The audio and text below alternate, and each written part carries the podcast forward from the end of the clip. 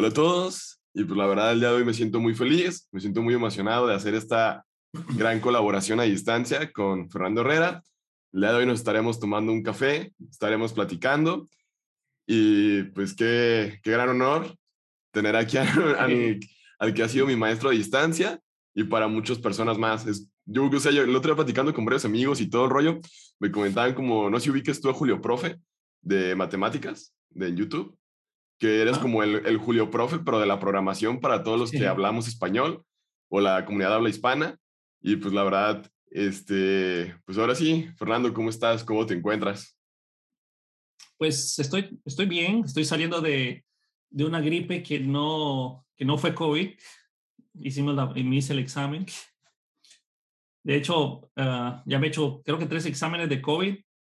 No, no son muy agradables, pero bueno, entonces sí, no es COVID. Eh, estoy bien, estoy en la ciudad de Ottawa ahorita, estamos a 6 grados de temperatura, eh, estoy en lo que improvisé, una, un cuarto de la casa donde vivo, improvisé, esta es la oficina, es un cuarto, pero es ya la oficina y tengo decoraciones ridículas por todo lado, pero aunque no crean, también sirven para mitigar el eco de, de la habitación. Y mm, pues estoy, estoy bien, gracias por, por haberme invitado, Eliezer, es un, es un placer estar aquí. Y pues sí, aquí vamos a tomar un café juntos y hablar de, no sé, improvisaciones, todo, una plática normal. Espero, pues no sé. Ay, ver, vamos a ver cómo, se, cómo va esto. Sí, oye, pues primero que nada, pues me gustaría que me, me compartas, pues cómo era, cómo era tu infancia y todo, pues a respecto a cómo empezaste tú a conocer las, las computadoras, este, pues así cuál fue el primer sistema operativo que tocaste, estuve pues investigando y todo y vi que fue MC2, o sea, que fue como tu, tus inspiraciones pues para pues tener un contacto con un computador o una computadora. Sí, pues te contaré que, bueno, voy a mover la cámara un poco para acá. Pues eh, desde muy pequeño, desde que tengo uso de razón, mi papá, bueno, mi papá ya era programador. Antes de que yo ya naciera, él ya era programador, trabajaba Ah, programando calculadoras, unas calculadoras semi-inteligentes en las cuales se podían programar ciertas operaciones automáticas para, eh, más que todo para labores de contabilidad. Pero cuando empezaron a salir las computadoras comerciales, él se metió a, como se diría vulgarmente, se metió al rollo de aprender a, a programarlas. Mi papá no tenía, de hecho no tiene ningún título universitario ni nada de eso, todo, es, todo lo que él aprendió fue autodidacta. Entonces él empezó a programar en, en MS DOS y por ahí nací yo.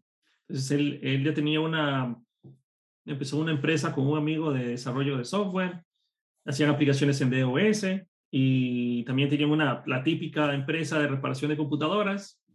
Como empezaron a venderlas, ya se hicieron comerciales, la, la gente empezó a, a romperlas.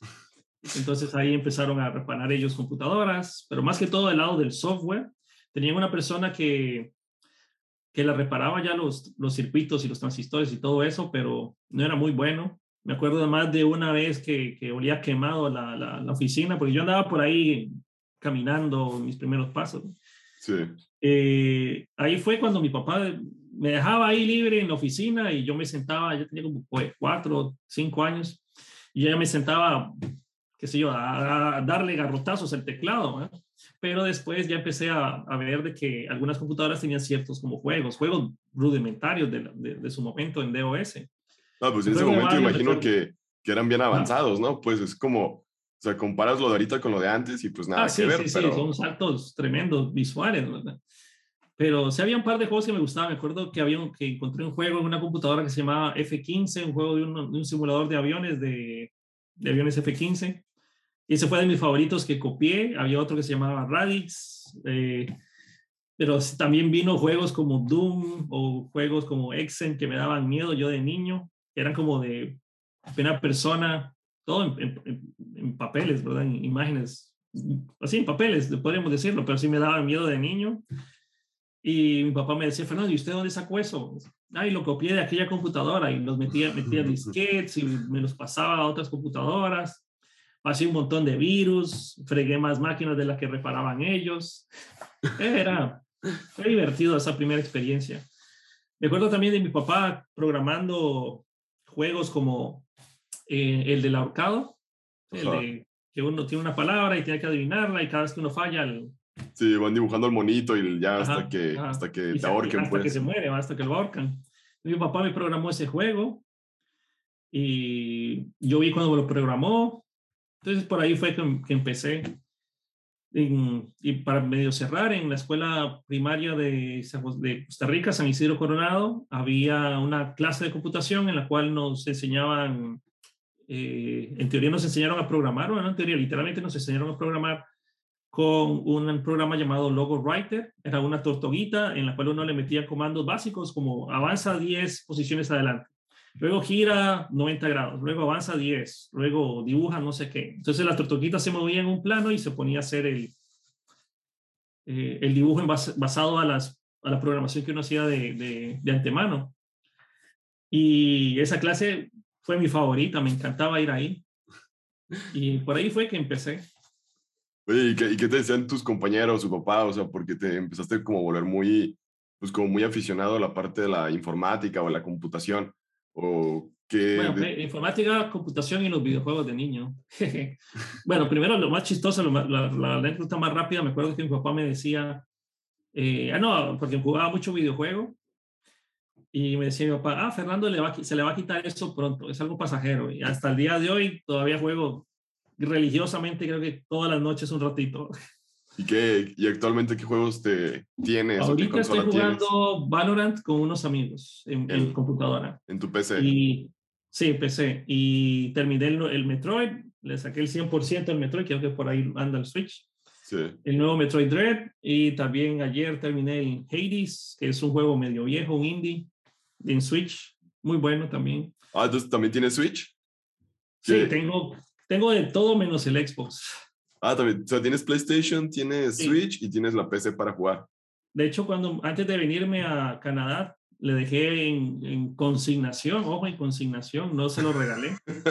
en consignación mis consolas que tenía ahí, porque sí, tenía un NES Classic, un Super Nintendo, el Sega si no tuve, un, el Wii, el Wii U, un Play 1, 2, 3. ¿Y el Xbox negro? ¿Ah? El Xbox, el primerito, el negro. No, el Xbox sí, fíjate que no lo tuve, no he tenido ningún Xbox, como que siempre he tenido una PC, entonces siempre he dicho, es que todo lo que sacan de Microsoft eventualmente llega a PC, excepto los Halos. Ya, actualmente ya hay. Pero ya hay Halos para PC, pero en su momento no, entonces eso era lo, único, como así. Sí, el Xbox sí no lo he tenido, nunca he tenido un Xbox, pero todo lo demás sí, hasta VR tengo por ahí. Úrale. Sí, sí. ¿Y cuál crees que ha sido la consola que más te ha marcado en tu vida o que videojuegos, por ejemplo, que te han servido de, de inspiración? Como para... Bueno, inspiración no sé. Digo, porque pues a veces uno como que puede tomar ideas de todo lo que consume, sin embargo, pues cuáles han sido tus videojuegos favoritos o una consola que... Primero la pregunta, ¿cuál fue la consola que más me marcó? Todo empezó así antes de que yo conociera los videojuegos, en, bueno, ya, ya conocía los videojuegos así en PC, pero no era como que los podía jugar en la casa porque solo era en la oficina donde teníamos computadora, o sea, no había computadora en la casa, sino en la oficina.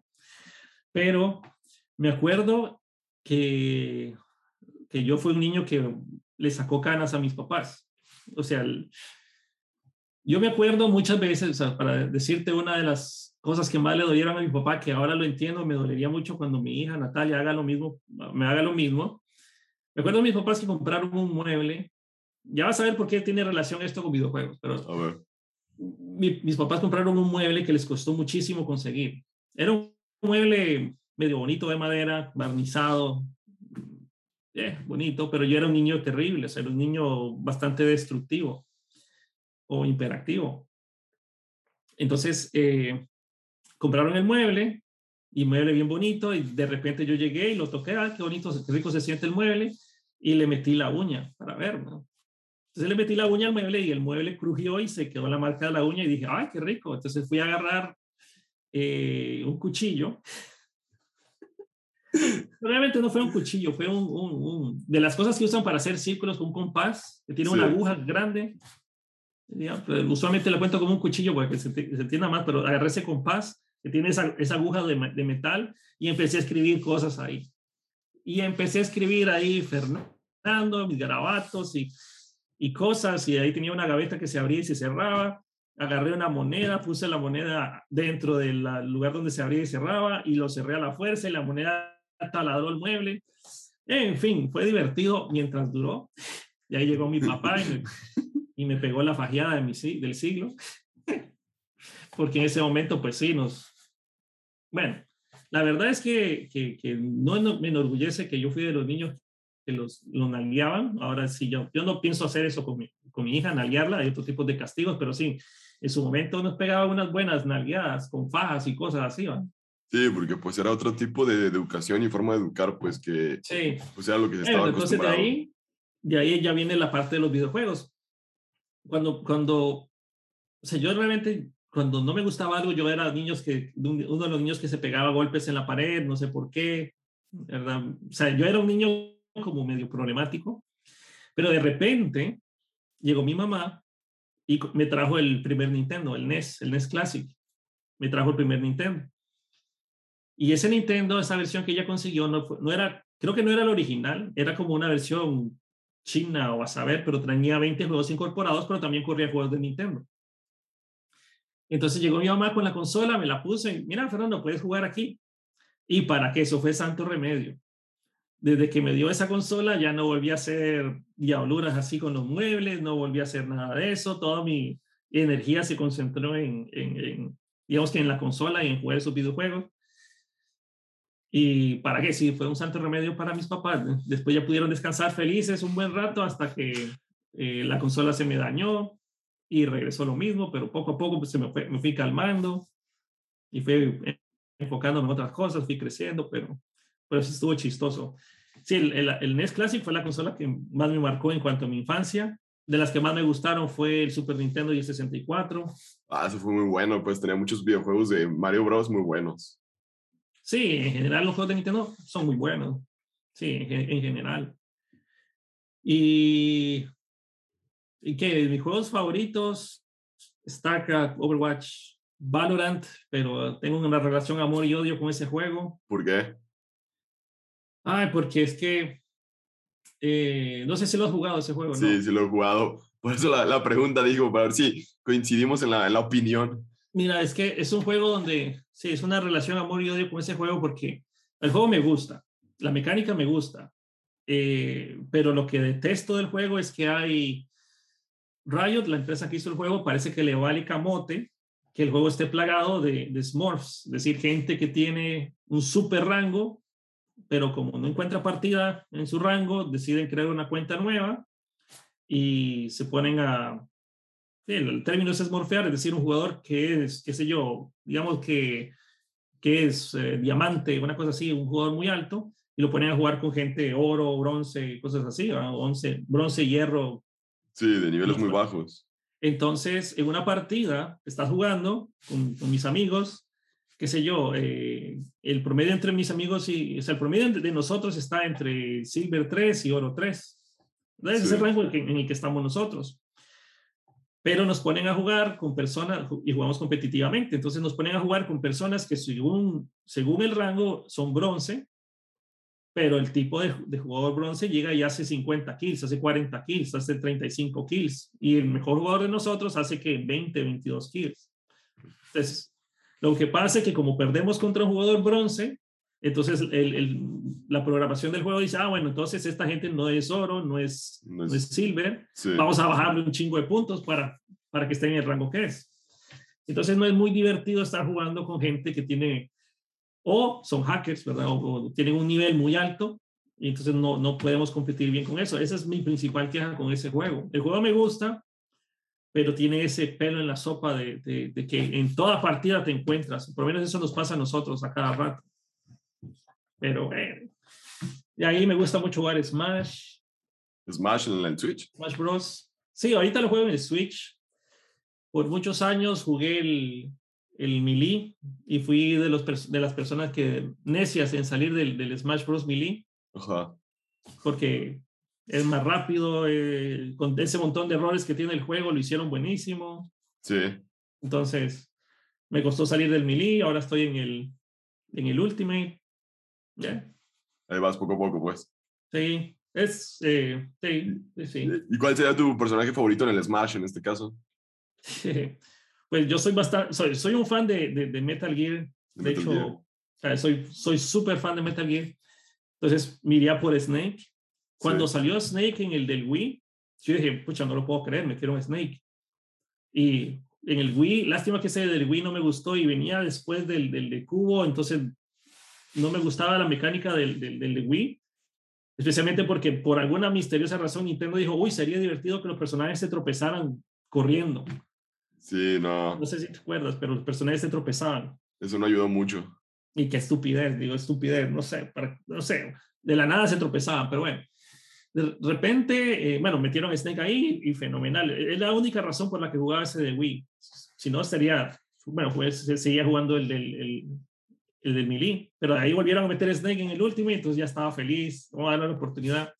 Pero mis personajes que más me gustan en, el, en este Ultimate son Snake, me gusta mucho jugar con Ken, me gusta jugar con eh, Terry, con Kazuya, todos estos DLC que metieron nuevos. Sí. El Sora todavía no me acostumbro, pero medio me gusta. Eh, los típicos, Capitán Falcon, Ganondorf. ¿Y te pones a jugar en línea o también con tus amigos? Sí, solo en línea. Bueno, antes jugaba mucho, cuando vivía en Honduras, todos los viernes llegaban mis amigos a, no digamos que a jugar Smash, pero sí jugábamos Smash y hacer otras cosas. Pero eh, jugábamos mucho sí en, en, presencial, pero ahora sí, solo en línea. Solo en línea por la distancia, pues que ahorita estás. Sí. Ok, el, online de Nintendo no es el mejor del mundo tampoco, ¿ah? no. pero por lo menos se puede jugar así en, te sientas, te pones a jugar matchmaking, en rapidito encuentras jugadores, por lo menos pasas el rato ahí.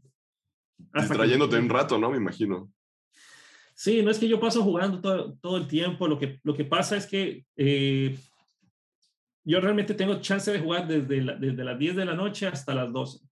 Casi que siempre ese es el rango que puedo jugar, porque durante todo el día me es complicado. Eh, me es complicado por porque ahorita me encuentro trabajando en dos, bueno, tengo dos trabajos de tiempo completo, más la familia, no hay que descuidarla tampoco. O sea, como que, como que tienes dos trabajos de tiempo completo. Un trabajo completo sería lo de que haces de profesor en Udemy. No, ese, de hecho, ese es, la, la, ese es el comodín. Mi trabajo de tiempo completo es de 8 a 4. Estoy trabajando en una empresa canadiense de, que se encarga de hacer el estudio de caja negra de los aviones. Entonces ahí eh, estoy trabajando ahí desde, por ahí inicios de año. Estoy trabajando en esta empresa. Mi trabajo principalmente consta en, eh, bueno, parte de lo que me gusta, hacer interfaces de usuario, trabajar con la comunicación con los backends. Eh, ya ellos ya tienen montado muchos, bien, casi todos los servicios que uno puede necesitar, solo es de agarrarlos y mostrarlos en pantalla. Usan un sistema de autenticación global, basado en, se llama Keycloak, entonces es muy fácil hacer toda la, autenticación, simplemente me dicen, hey, usa este componente, ese componente es un header que hace la validación del, del token de Keycloak y es la misma autenticación para todas las aplicaciones, entonces una vez te logueas en una aplicación ya se loguean en todas. Es bien, es bien interesante cómo trabajan ahí. Entonces mi parte, la parte de nosotros o la parte que yo hago es pues consumir servicios que ya están hechos, usualmente están en GraphQL, y hago la implementación del frontend en Vue. Posiblemente estamos con, cruzando los dedos de que mm, ahorita nos van a poner a, hacer una aplicación móvil. Estoy cruzando los dedos que me la asignen a mí para hacerla en Flora. Estoy cruzando los dedos de que me, que me asignen a hacer eso en Flora, pero eh, no soy el único desarrollador que hay. hay somos mm. como seis o siete desarrolladores que hacen aplicaciones, entonces a saber. Entonces, ¿te, te gustaría desarrollar en Flutter por la versatilidad que tiene el SDK y el framework? O... Sí, honestamente, honestamente lo que me gusta de Flutter es que siento que así se tiene que desarrollar aplicaciones móviles. O sea, siento que es así como se tiene que hacer.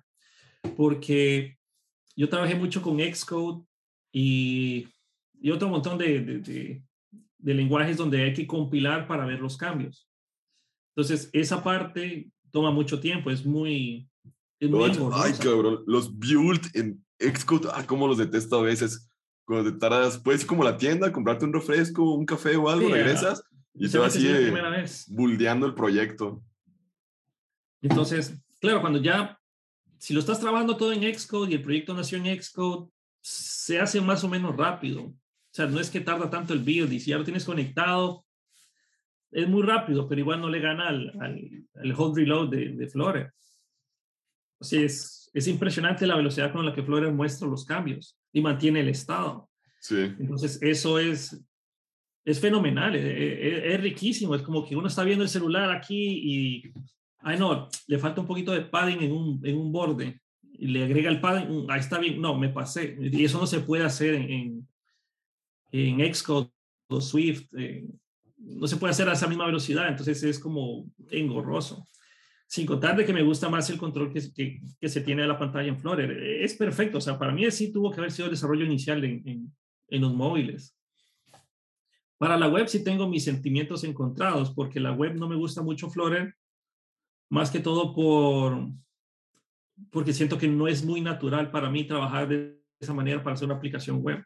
O sea, es... ¿Natural en qué sentido te refieres? ¿De que no es lo que tú estabas acostumbrado? Sí, es lo que uno no está acostumbrado al desarrollo web. Por ejemplo, eh, quiero crearme una tabla. Ah, bueno, puedo usar este, este widget para crear la tabla.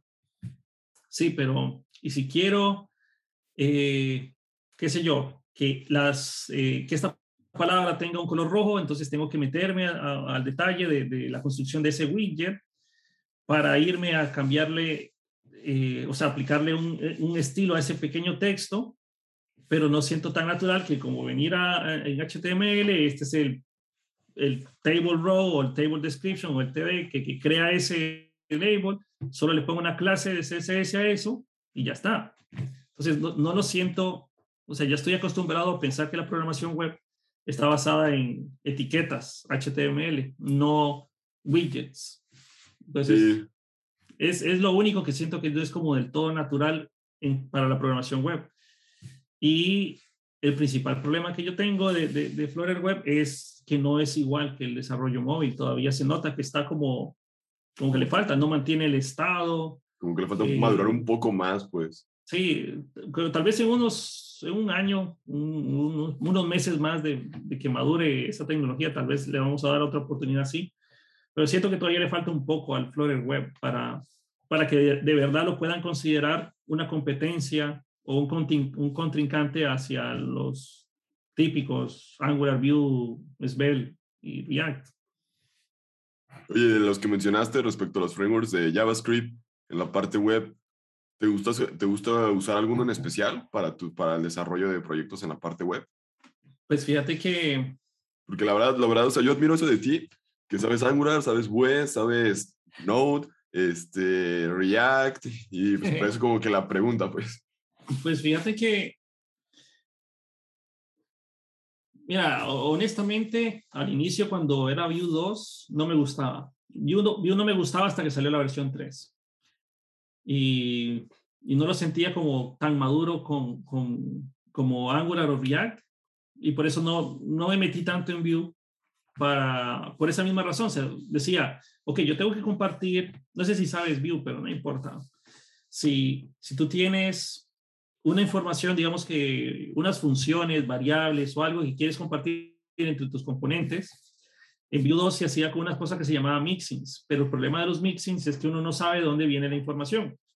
Es decir, de la nada mágicamente parece que ya tienes, hey, ya tienes esta función, ya tienes esta variable, ya existe, quién sabe de dónde viene.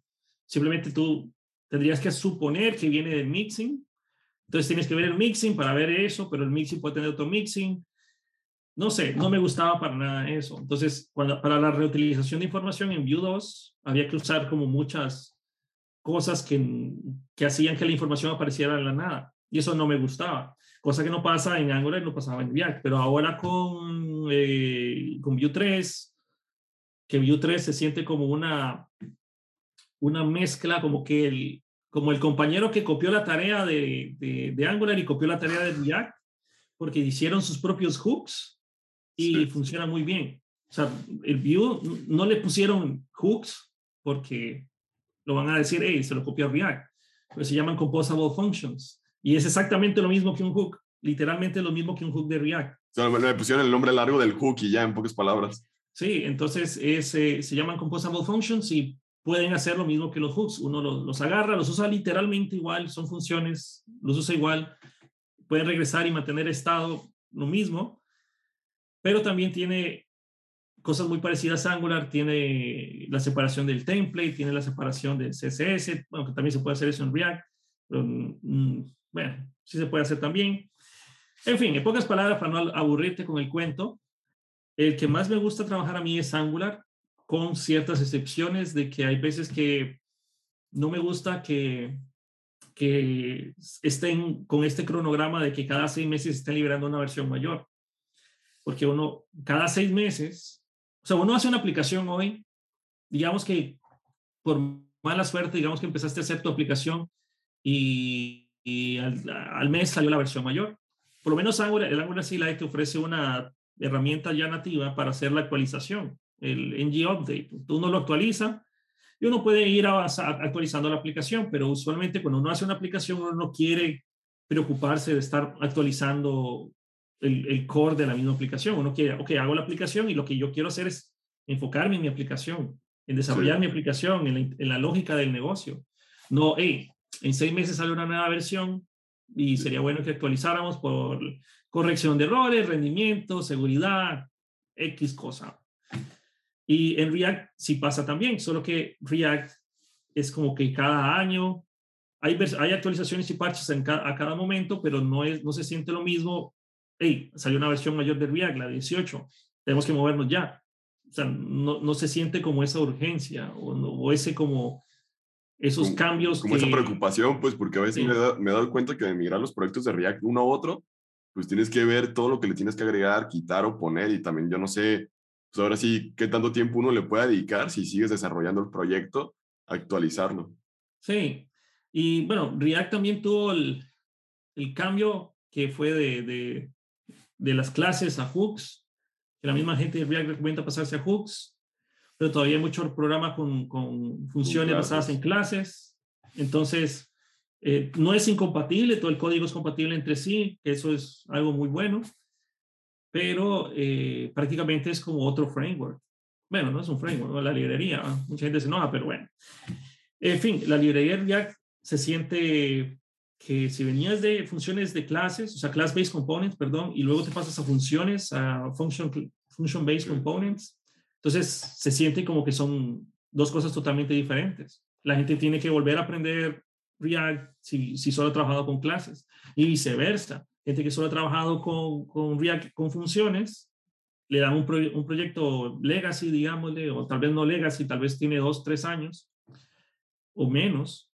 Y, mm, ¿qué es esto? Porque tengo que hacer el this punto, mi función y como hacer el bind a la clase. Porque sí, o, o, cuando recibe los props y que el super punto props y que mételos y todo y, ay, cabrón, ¿y esto qué onda? O sea, como que... Sí, exactamente, es, es, es, es lo mismo, es como que como que, hey, son dos cosas diferentes que están mezcladas.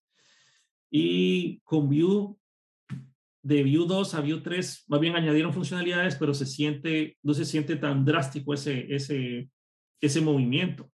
Pero honestamente me gusta un poco más Angular por el orden que te obliga a tener y por la forma de compartir la información entre todo el proyecto. Lo que me gusta de React son los hooks o sea, de React me encantan los hooks y de Vue, de Vue 3, no voy a decir Vue 2, Vue 2 no me gusta. decir, Vue 3 me gusta que es como lo mejor de los dos mundos. Tienes, eh, puedes tener un estado global muy fácilmente, ya casi que los proyectos los puedes configurar de manera automática. Tienes la mayor parte de las funcionalidades ya vienen hechas por el mismo equipo de Vue. Tienes los hooks de React, solo que se llaman Composable Functions. Perdón es Composable Functions y eh, se, siente, se siente muy satisfactorio trabajar en, en, Vue. Es, no sé, me gusta mucho trabajar en Vue. Y los últimos proyectos que he estado trabajando en Vue con TypeScript, al principio me costó un poco porque como que el soporte de TypeScript para la, el template de Vue no es muy bueno, entonces no me da las ayudas, no me da lo que yo espero. O sea, puedo poner cosas que no deberían, deberían de mostrarme errores, pero no los muestra. Toda la parte de TypeScript está muy bien, pero como que hay problemas en la parte del template HTML y ahí no sé si es con mala configuración mía, porque a veces sí me pasa, a veces no me pasa. Ah, en fin, pero en general me gusta mucho Vue. Los tres, los tres me gustan, pero si puedo escoger, diría primero Angular, luego tal vez Vue y React, están casi al, al mismo nivel. Vale. No, pues está, está interesante entonces. Oye, y entonces me da esta curiosidad de saber cuál fue el primer lenguaje de programación en el cual tú, pues tú empezaste a programar, o sea, en, en, qué etapa, pues, porque pues, pues uno, pues, o sea, por mi caso yo empecé con C y C++, y hay unos que empezaron pues con otros y pues por eso me, me gustaría saber cómo fueron tus primeros contactos y como con qué lenguaje y todo. Pues el primer, el primer lenguaje de programación sería ese logo writer que fue en primaria de la tortuguita, tenía su sintaxis para hacer que la tortuguita se moviera, pero ya hablando de los lenguajes de programación usados comercialmente, creo que el primero que yo usé fue Pascal, es, también era para desarrollar en DOS, y al principio, en su momento ya habían, ya estaba C, eh, ya había, eh, que otros habían así, bueno, obviamente COBOL, pero en su momento nosotros decíamos, bueno, por lo menos yo decía, eh, tenía como, ¿qué? 14 años en ese momento. Y yo decía, pero ¿por qué me están enseñando esto? Estaba hablando con, con, con, con mi papá. ¿Por qué me están enseñando esto si hay tecnologías que ya se están usando más nuevas, ¿por qué aprender esto que ya, nos, ya, ya va de salida? Pero me acuerdo que mi papá me decía que es porque esta, este programa o este lenguaje de programación me, me, dejó las bases para aprender a programar y una vez aprendiendo, aprendiendo bien las bases, aprender cualquier otro lenguaje de programación es muy parecido. Y la verdad es que sí, tiene, tenía cierta razón.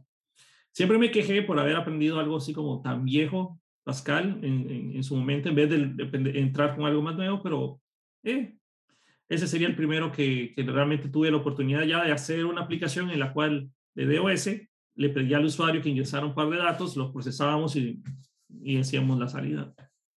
Órale. Y ya, pues también vi que eres ingeniero en sistemas de computación, sí. si no me sí. equivoco. Sí, correcto. ¿Y, y cómo, cómo, te fue en la, en la universidad? Ahí que, ¿Cómo eran en ese entonces los, pues, los estudios? ¿Cómo pues, le hacías tú para pues para aprender, qué dificultades tenías, o sea, cómo fue tu experiencia pues universitaria. Que yo, eh, para el momento en que yo entré a la universidad, como los eh, 18, 19 años, eh, ya estaba viviendo en Honduras, entonces cursé, empecé la universidad en, en la Universidad Nacional Autónoma de Honduras, es como la UNAM de México, solo que es la de Honduras. Y uh, no hace mucho habían abierto el programa de Ingeniería en Sistemas de Computación o en sistemas de cómputo, algo así se llamaba. Desafortunadamente yo fui de, los primer, de las primeras generaciones que empezaron ahí y bueno, no sé si eso pasará en México, pero, pero en la UNA de Honduras, el problema está de que las clases de la carrera se abren basado en la cantidad de alumnos que hay y éramos muy pocos los que estábamos estudiando esa, como esa carrera en ese momento. Entonces éramos que seis, siete personas que querían estudiar esa carrera. Entonces ocupaba un mínimo de 10 para abrir una clase de la carrera, del programa. Era un problemón, era un problema tremendo. Pero dije, ah, bueno, no importa, voy a empezar a hacer las generales. Las, las materias generales como, qué sé yo, español, matemáticas, matemática 101, matemática 111, eh, filosofía. Te voy a contar varias cosas las, la, en la clase de español nos hacían leer un libro de Gabriel García Márquez por semana. Fue un dolor, fue un martirio para mi fe. Dios mío, el, primer libro que nos hicieron leer fue Cien años de soledad, que es un libro como así de grueso. No lo terminé de leer y yo dije, pucha, este control de lectura, ¿cómo va a ser? Bueno, tal vez no es muy, no es muy difícil. Como ya vi que no le iba a terminar de leer ese libro en una semana, dije, bueno, leí como, digamos que tres cuartos de, bueno, no tres cuartos, no, mentira. Llegué casi a la mitad del libro. Pero dije, no, mentira, no voy a terminar de leer esto. Entonces me leí un resumen. ¿Ok? Ya sé de qué se trata 100 años de soledad. El pinche examen solo era, hágase el árbol, el, el, el árbol genealógico de Aureliano Buendía. Y la, el, el conlado libro de 100 años de soledad tiene una mujer que empieza a parir hijos y pare un montón de hijos y sus hijos paren hijos y sus hijos paren hijos y sus hijos paren hijos. Hágase el árbol genealógico de esa familia. No, hombre, no joda, le digo. La madre. Que reventaron en ese control de lectura. De ahí nos pusieron a hacer todas las semanas, era controles de lectura de, de, de libros de Gabriel García Márquez. Había uy, aleluya, cuando nos tocó Crónica de una muerte anunciada, que eran como de 50 páginas, ay, aleluya, esto sí se puede leer, no 100 años de soledad, que es de 500, 600 páginas, no me, no, no me acuerdo. Esa clase de español fue un martillo para mí. Eso me consumía todo el tiempo, no podía hacer nada más, tenía otras clases, no podía hacer nada. En fin, las matemáticas me gustaban, pero eh, la geometría y trigonometría también me gustaba, pero el profesor que teníamos era, no sé, terminé, terminé odiando esa, esa clase por él, porque era así típico profesor de programación que decía, no es de programación, ¿verdad? pero típico profesor de programación que decía, si corre está bien, si no corre está mal. O sea, si tu ejercicio está bien, listo. Pero si está malo, no te doy puntos ni por procedimiento. ¿Y para qué? Eso fue sufrida pasar esa clase también. Repetí varias clases en la universidad, repetí física, física 2, cálculo 2, lo repetí. Repetí eh, ecología, que era una general, la repetí por pura pereza. Son esas materias que ni ganas te dan de hacer nada, me imagino, ¿no? Sí, uno llegaba ahí, se ponía el profesor a hablar de, de reciclaje y la clase era totalmente aburrida. ¿Has dormido o, Un día no iba, otro día sí iba, un día no iba, después perdí un examen, después perdí otro, después ya estaba como, ay, no, ya voy, mejor repito la clase. Entonces así me pasó. Hubo un momento en la, Universidad Nacional Autónoma de Honduras, y aquí fue cuando me pasé a otra universidad, eh, tuve el problema de que ya había hecho todas las generales, ya había pasado el año y medio, y había hecho todas las generales, un par de, clases de la carrera, pero la siguiente, la siguiente clase de programación no, no la abrían, no estaba abierta porque no había suficientes personas. Bueno, fue un periodo corto en la universidad, el siguiente periodo la misma historia, entonces dije, no, aquí nunca voy a salir. O sea, las, las clases no, no avanzan. No les están abriendo. Entonces me pasé a otra universidad, que esa fue la Universidad Tecnológica de Honduras, pero no, pero es que la verdad es que tiene un nombre, tiene un nombre eh, como se dice, un nombre engañoso, porque hay dos universidades tecnológicas en Honduras. Está la UTH y está la Universidad Tecnológica de Honduras, que UTH significa Universidad Tecnológica de Honduras, pero no es la misma que la Universidad Tecnológica de Honduras. Ah, Son dos universidades que se llaman igual, solo que una está abreviada. Sí. Entonces yo me fui por la que tiene la UTH y la abreviada. Y ahí sí, por lo menos, aunque hubieran solo dos alumnos, habrían la clase, porque como es privada, uno paga más, para que tengan los profesores.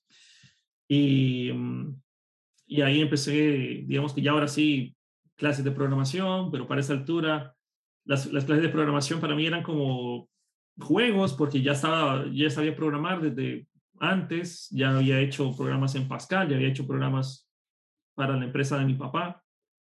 O sea, ya traes, más, ya traes más bases que tus demás compañeros, entonces. Sí, entonces a veces el profesor decía, bueno, ¿quién eh, ¿Quién me puede decir qué es lo que hace este código? Ah, es un ciclo for que se va a repetir por la iteración de i que uno tiene ahí. Ya había visto, ya para esa altura ya he visto como mil ciclos for.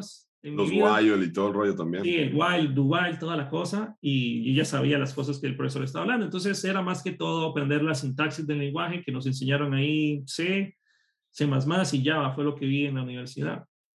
Entonces, eh, no estuvo tan mal. No, y Visual, Visual, no, Visual Basic no. Visual Basic lo aprendí en, el, en un trabajo de que tuve.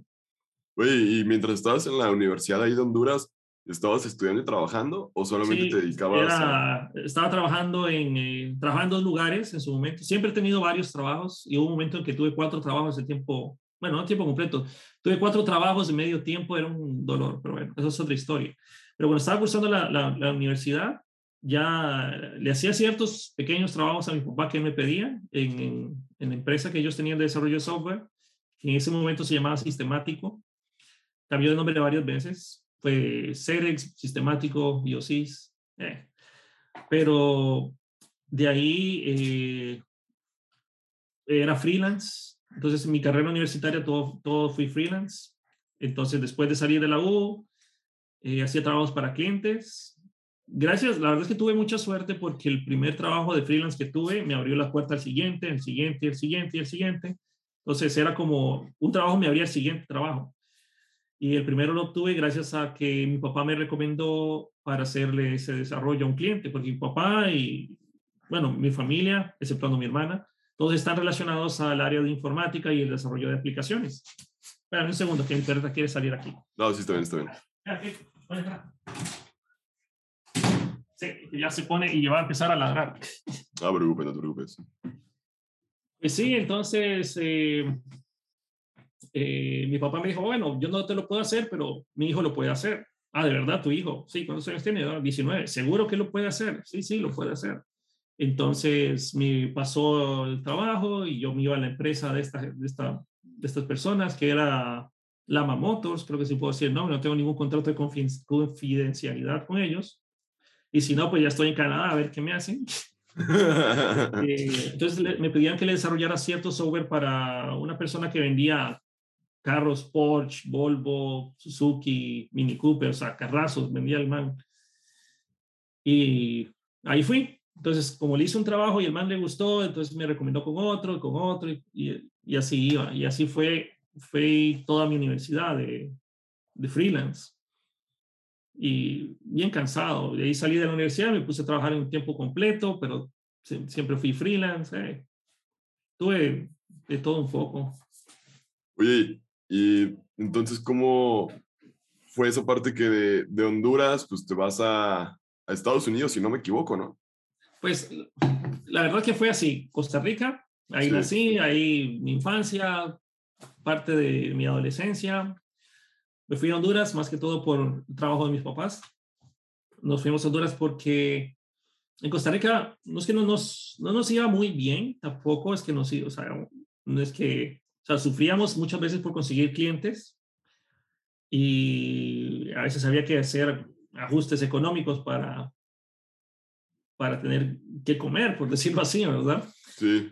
Pero cuando nos fuimos a Honduras fue porque a mi papá le ofrecieron un trabajo ahí, un buen trabajo en, en ese país. Entonces, bueno, es un trabajo más estable, él ya no es su propio jefe, pero es un trabajo más estable. Entonces nos fuimos a Honduras y la idea era solo estar ahí un par de años, pero después nos terminamos quedando ahí como 12. 12.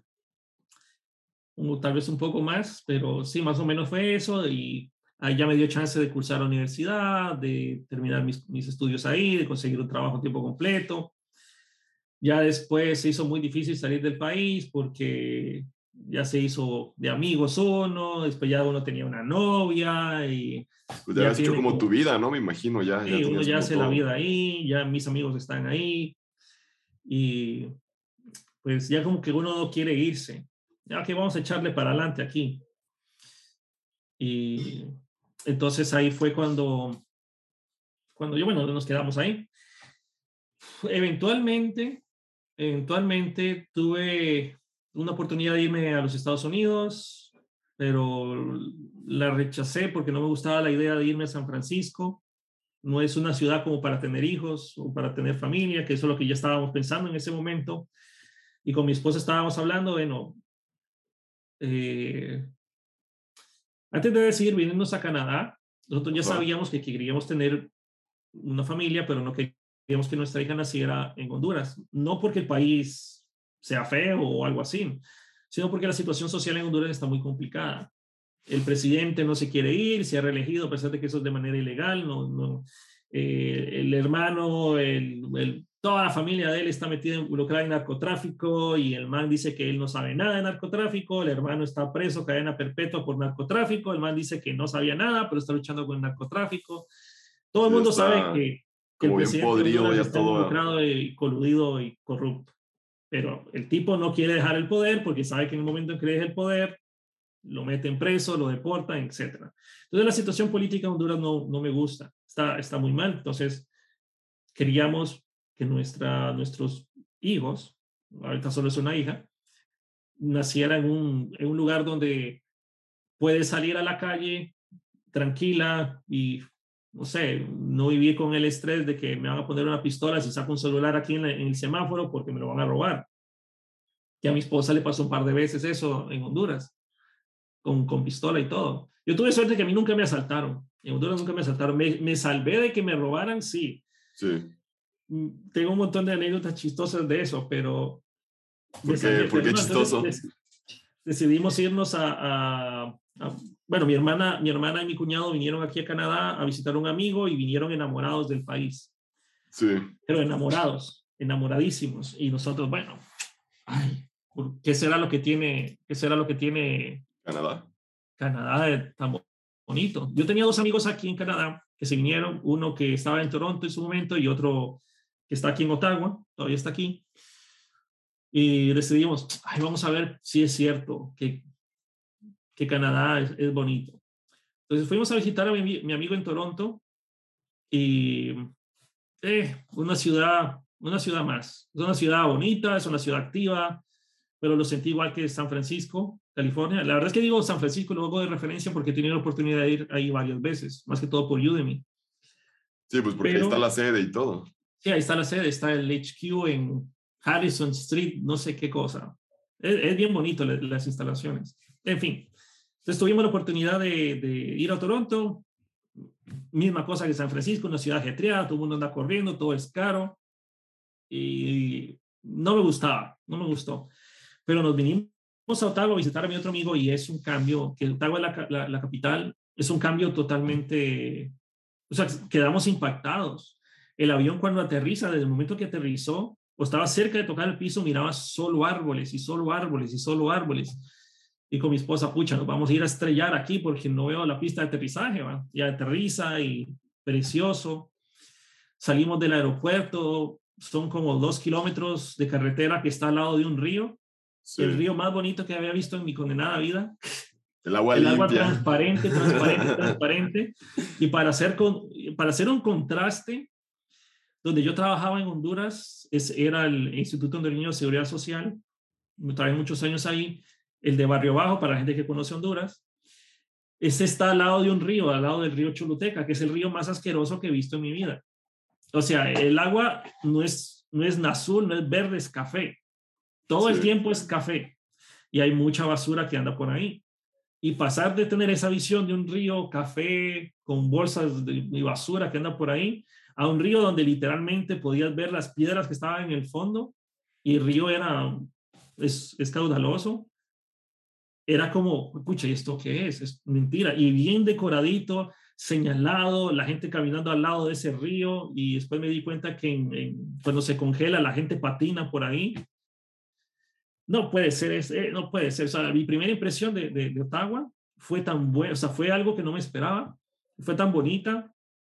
Llegamos a la casa de mi amigo, la casa preciosa, que eh, aquí hay unas cosas que se llaman townhouses, son casas que están, o sea, es una sola, es una casa enorme, pero están pegadas y separadas como, son como pequeñas casitas pegadas, podríamos verlo así. Y mi amigo trabajando en, en, algo como decir Movistar, mi hermano, solo hacía soporte y arreglando celulares. Se, se juntó con otra chava y entre los dos sacaron una casa, así un townhouse, pero en, comparado con la casa que nosotros teníamos en Honduras, que nos costó un, alma y medio que nos dieran el préstamo para pagar, comparado con eh, nuestra casa, con la casa de este tipo, el man, el man vivía en una casa, una mansión, por decirlo así, una casa preciosa. No era muy grande, pero era preciosa. O sea, o sea, a lo mejor sí era grande comparado con lo que tenías en Honduras, ¿no? Imagino, pues, sí, porque... tal vez, pero sí, sí. Pero nos dio un, un shock cultural tan grande venir ahí a, la ciudad de Ottawa. Yo sé que hay mucha gente que no le gusta Ottawa porque dicen que es una ciudad aburrida que no hay nada que hacer.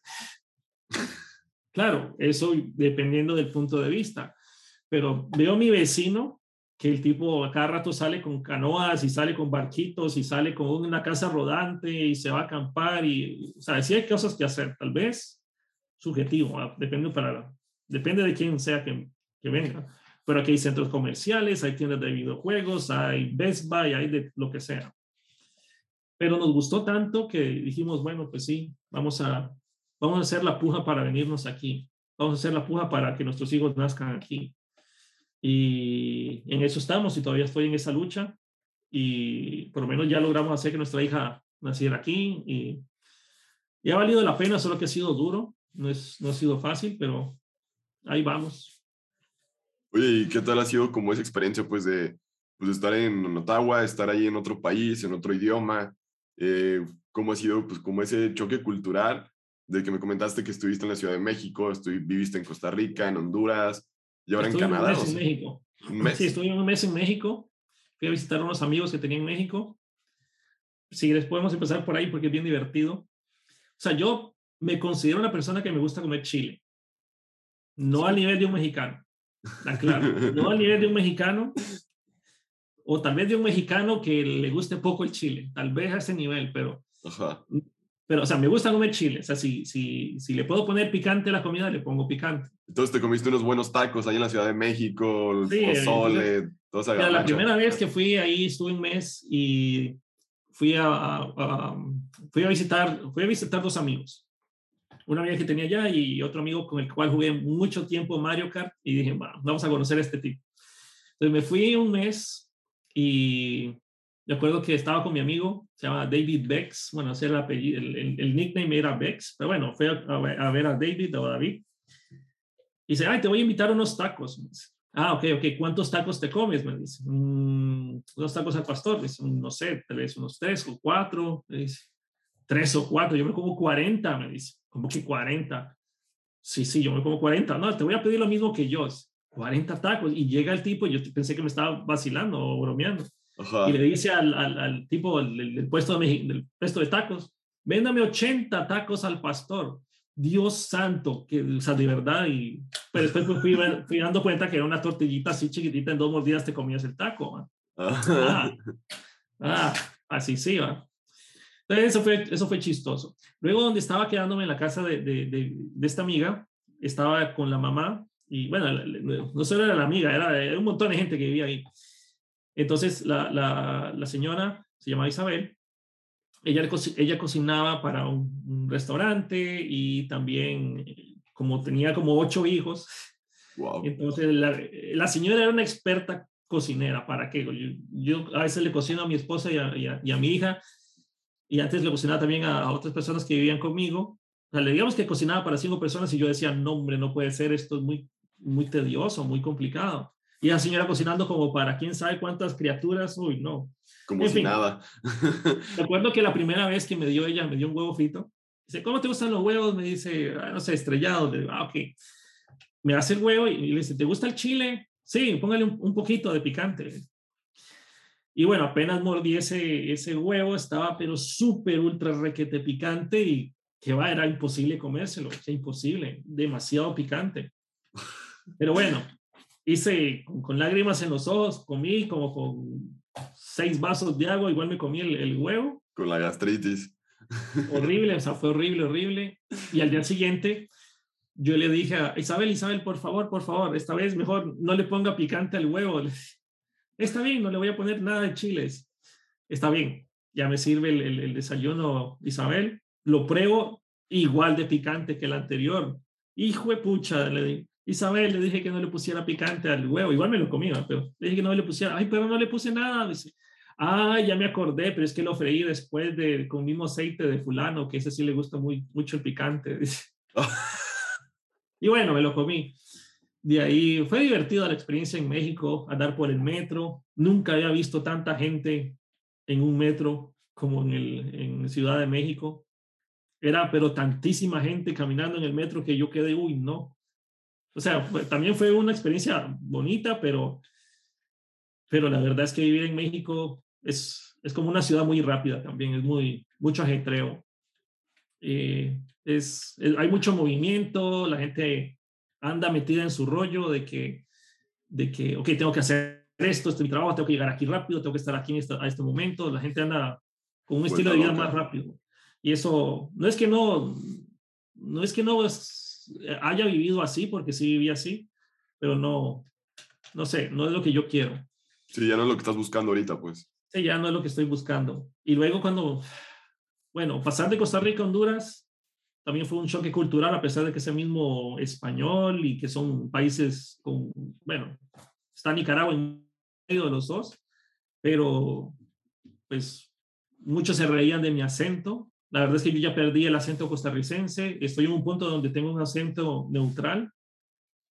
Si sirvo como de diccionario porque tengo muchos amigos mexicanos, hondureños y costarricenses, entonces cuando hay un hondureño hablando con un mexicano, o un tico hablando con un hondureño, o un tico hablando con un mexicano, yo puedo hacer la traducción porque hay cosas que no se hablan en un idioma que en otro sí, Ah, como por ejemplo, ah, ah, que es una charamusca, o que, o que es un tajador en Costa Rica, o que son helados de sorbetera, cosas así, hay muchas diferencias mínimas. Pero, pero eh, se reía mucho de mi acento, entonces se, me, pasaban diciendo, decí tortilla, decí tortilla, y yo tortilla, y se morían de risa. En México. en, Honduras. Yo no sabía por qué. Pero bueno, entonces llegué a un punto donde eh, traté de, trataba de mitigar mucho mi, mi, mi, vocabulario para decir palabras que fueran como, como del español, o sea, sin palabras que no fueran muy a un extremo o modismos, evitar modismos. Y ya después se me quedó así, o sea, ya trato de no decir muchas expresiones, a veces sí se me salen, pero me sirvió mucho ese, ese tipo de, técnica que, implementé, porque a la hora de grabar cursos es conveniente no usar palabras que... De la zona. Sí, sí, que de hecho también se reían mucho en mis cursos, porque en, especialmente en el curso de Node, creo, toda mi vida, toda mi santa vida, al, al slash, al slash y el backslash, yo los conocí como pleca o contrapleca toda mi vida. Y en Costa Rica sí le, le, decían. Y cada vez que yo decía, bueno, eh, HTTP, dos puntos, pleca, pleca, todo el mundo se moría de risa. O me ponían comentarios en mis cursos de Udemy. Pero bueno, pues como le dicen, no, es un slash. y en español, ¿cómo le dices? Ah, no, eh, no sé, slash invertido. No me acuerdo cómo le decían. Pero sí, bueno, ahora digámosle backslash y slash para que la gente no, no, no entremos en discusiones. Sí, para, para evitar eso. Entonces fue, fue, fue, un choque cultural. También el, el, el, el colón costarricense es una moneda súper devaluada. Creo que ahorita anda como por los 700 colones un dólar. Está súper devaluada. Tengo que revisar ahí exactamente cuánto está, pero sí anda por ahí. Entonces cuando me fui a Honduras, usualmente mi papá me daba como 500 colones para, para comprarme, qué sé yo, un, un, jugo ahí en, la pulpería, bueno, en, en, el mercadito, y algo, algunas papas o algo así. Entonces con eso salía. Entonces la primera vez que mi papá me dice, mira, tiene estos 20 lempiras para que vayas a, a comprar algo ahí en, en, el recreo, en el receso. Yo, 20, solo 20. Y yo estaba acostumbrado a que me dieran 400, una cosa así. Sí, sí, como un número más grande, ¿no? Entonces llega el, el, el, en, la, en, el mercadito y ¿cuánto vale eso? Ay, vale dos lempiras. Y fue pucha, soy millonario. fue divertido. El peso mexicano y el, y, el, y el lempira hondureño están casi igual. Creo que andan por los 27 o 26 el dólar americano, por ahí anda.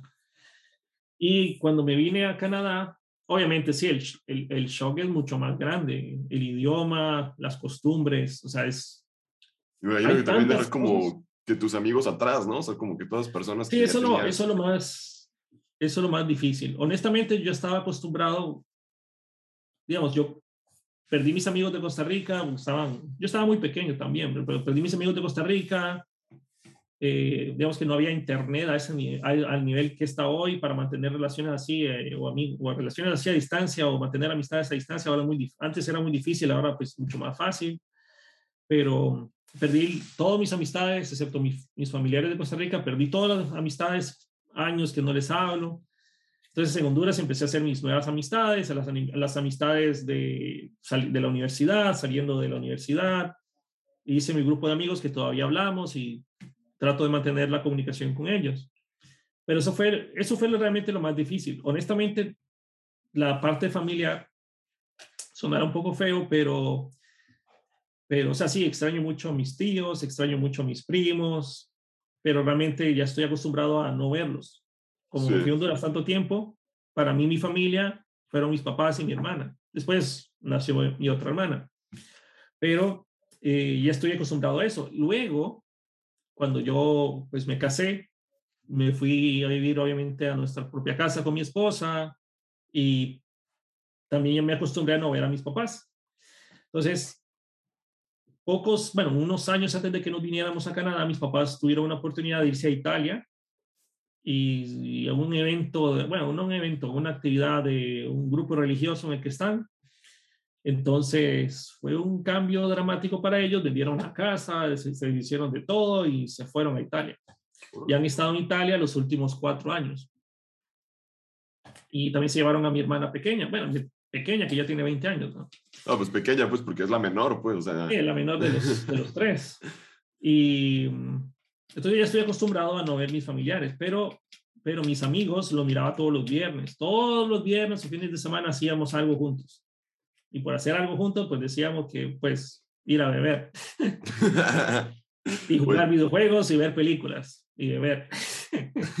claro, no, no me considero un, alcohólico, ¿verdad? No es que, no es que, eh, o, sea, no, o sea, me gusta tomar socialmente, pero no es que, ay, que tengo ganas de tomarme un whisky ahorita, o voy a tomarme un whisky. No, o sea, no soy, o sea, tomo socialmente, pero no, no solo. En fin, la cosa está de que sí, se hizo una relación tan fuerte con mis amigos porque ya era como tradición. Los viernes, en la, a mí me decían el tico, porque soy costarricense. Los viernes a la casa del tico. Y ya con mi, con mi esposa, como teníamos nuestra propia casa, no era muy grande, pero teníamos una sala donde podíamos alojar ahí a los amigos los botanas y todo el rollo. Sí, pues, teníamos el televisor, las consolas, o poníamos películas. Entonces ya se hizo tradición de todos los viernes y eso fue lo que más, lo que más me dolió perder. O sea, honestamente eso es lo que más me dolió perder. Porque ahora, como solo somos nosotros, y luego vino el COVID, aunque la verdad con COVID también hubiera pasado eso de que los viernes ya se hubieran muerto, pero sí se perdió, se perdió mucho esa interacción social. Pero aquí en Canadá, eso fue lo, lo más duro, pero han pasado muchas cosas difíciles, eh, Eliezer, desde, desde que nos vinimos a Canadá, porque estamos eh, obviamente en la búsqueda de, nuestra residencia permanente.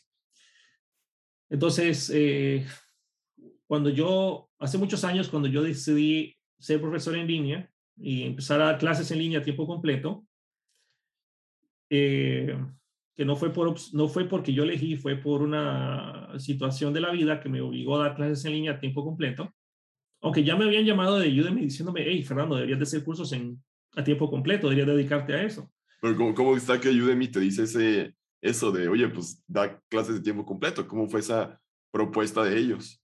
Sí, el, el, cuando yo empecé en Udemy, empecé, bueno, ya lo he hecho, lo, lo, lo, he dicho en varios lugares, pero a mí siempre me ha gustado programar y enseñar y saqué diplomados de educación superior para dar clases en universidades en Honduras y hice todo mi, decir algo, mis requisitos para poder dar, clases en Universidad de Honduras. O sea, terminaste la ingeniería en sistemas y después todavía estudiaste una, una educación maestría. Diplomado de educación superior, sí.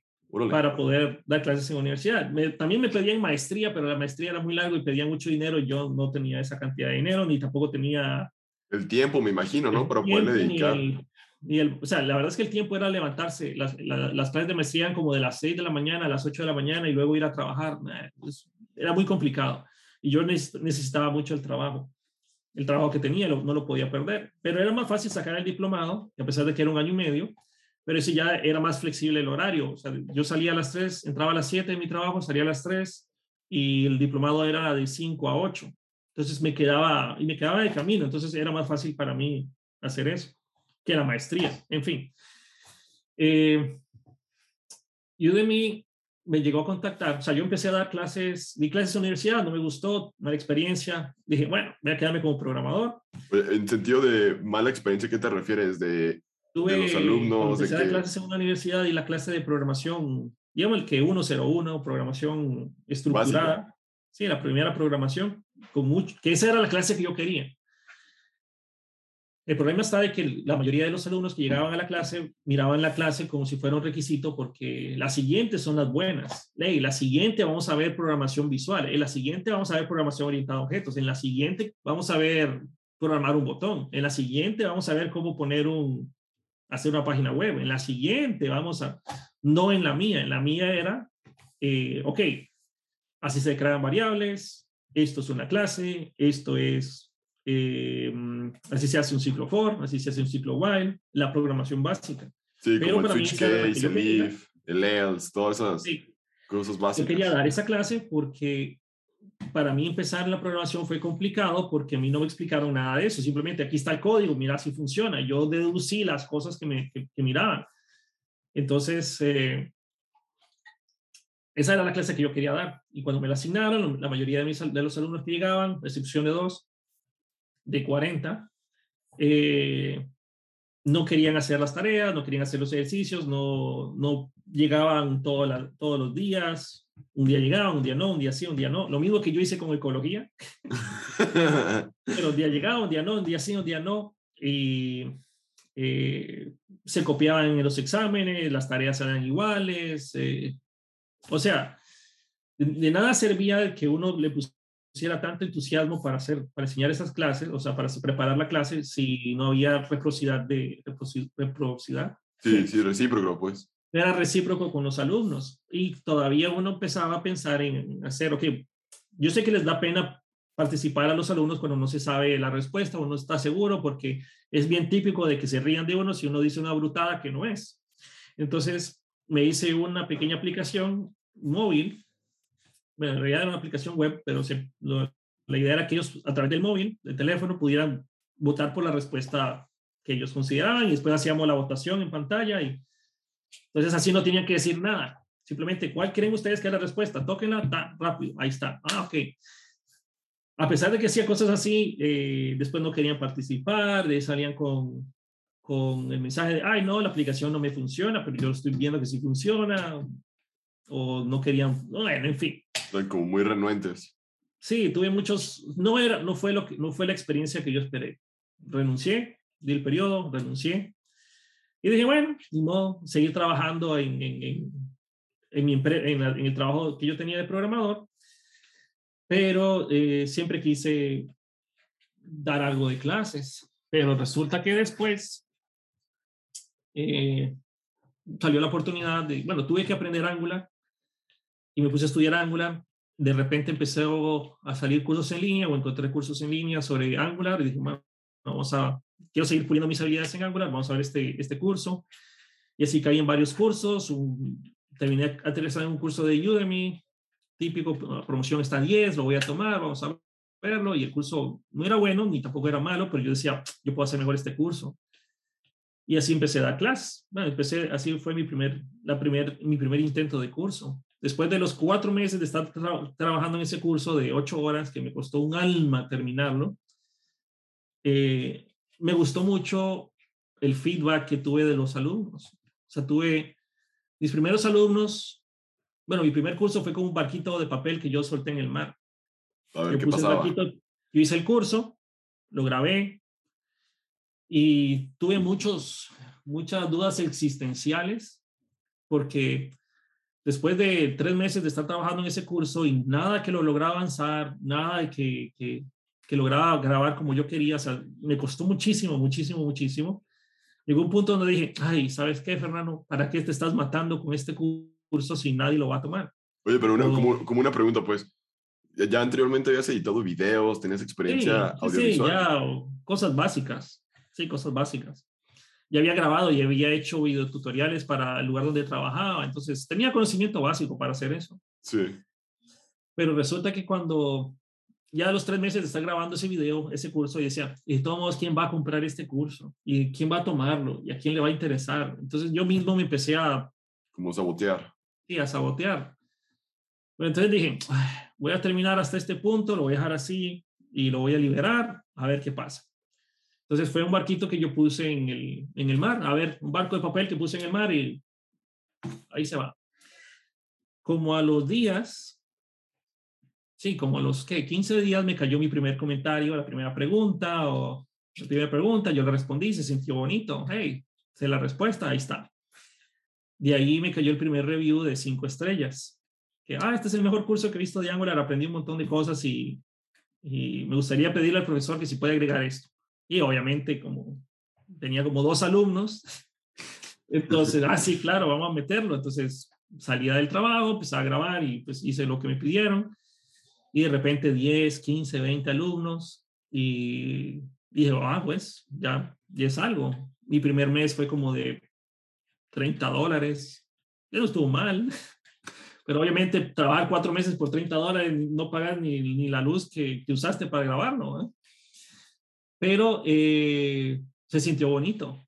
Hey, son preguntas relacionadas a lo que estoy enseñando que está bien que las hagan. Son preguntas válidas. Entonces me gustó mucho esa experiencia, esa mi primera experiencia. Entonces dije, voy a seguir en esto, voy a seguir en esto. Entonces, y volví a crear otro curso, eh, que fue de jQuery. Luego estaba enseñándole, el de jQuery le fue bien al inicio, ya cada vez se usa menos jQuery, pero después en el trabajo usábamos mucho PLSQL, mis compañeros no usaban PLSQL, que es para hacer procedimientos almacenados en bases de datos Oracle. Entonces, le, ellos me pidieron que se podía capacitarlos sobre PLSQL, mis compañeros de trabajo. Había unos que sabían mucho más que yo de PLSQL, especialmente Miguel Matamoros, que casualmente ahora es una de las personas que trabaja conmigo. En fin, esa, eh, yo dije, ok, ¿sabes qué? En vez, de, en vez de hacer la capacitación, mejor hago un curso en el cual puedo hacerlo de PLSQL y a la vez se lo regalo a ellos y ya. Y así mato dos pájaros de un tiro. Entonces, el curso de PLSQL lo pude hacer en horas laborales. Yo le dije a mi jefe, voy a sacar unas dos horas al día, pero voy estoy creando, trabajando en este curso de PLSQL para hacer capacitaciones automáticas de nuevos programadores. Y él dijo que sí. Entonces, ah, bueno, súper. Entonces, en el curso de PLSQL estuvo mucho más rápido porque tenía más tiempo para trabajarlo. Sí, claro. Lástima que PLSQL no es algo que mucha gente le guste o le esté buscando, es, es muy específico.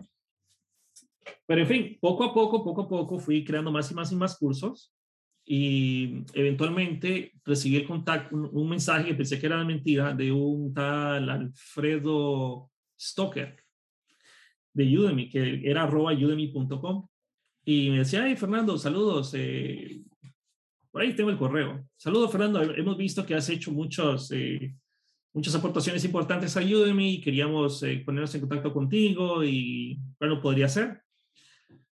Y yo, bueno, ya les escribí y esa fue mi primera interacción que tuve un representante oficial de Udemy.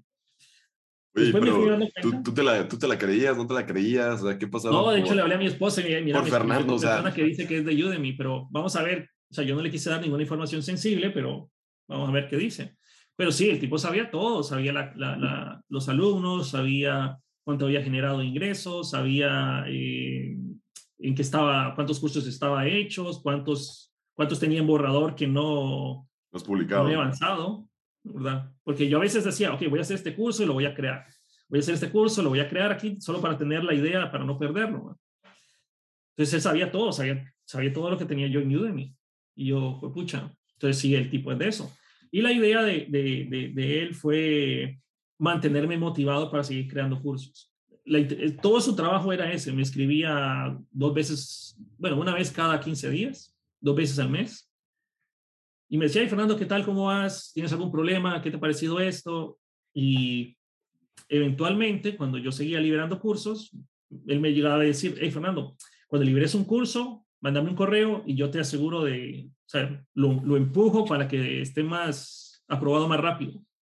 Ah, bueno, está, está genial, porque antes tardaba una semana en que lo aprobaran. Y con el apoyo de él tardaba uno o dos días con el apoyo de sí uno o dos días ya estaba listo y aprobado. Yo, uy, qué bien. Entonces, poco a poco, eh, que yo haciendo más cursos, ya tenía más alumnos y hacía un curso y se, se empezó, o sea, yo nunca hice publicidad hasta después hice publicidad. Y mm, llegó un punto donde él me decía, Fernando, mira, ya estás generando, digamos que más o menos como 1.500 dólares al mes en Udemy, que ya era mucho más de lo que hacía en el trabajo que tenía en Honduras podrías dedicarte tiempo completo, porque ¿cuánto le estás dedicando a Udemy? Como una hora al día, le decía. Imagínate que le pudieras dedicar las ocho horas al día a Udemy y Udemy tal vez ya te está pagando más que lo que te paga tu trabajo, ¿no? Y yo, sí. ¿Y cuánto trabajas, cuánto tiempo trabajas en tu trabajo tiempo completo? Pues ocho horas. O sea, trabajas una hora en Udemy y te pagamos más que lo que te, lo que te paga tu trabajo.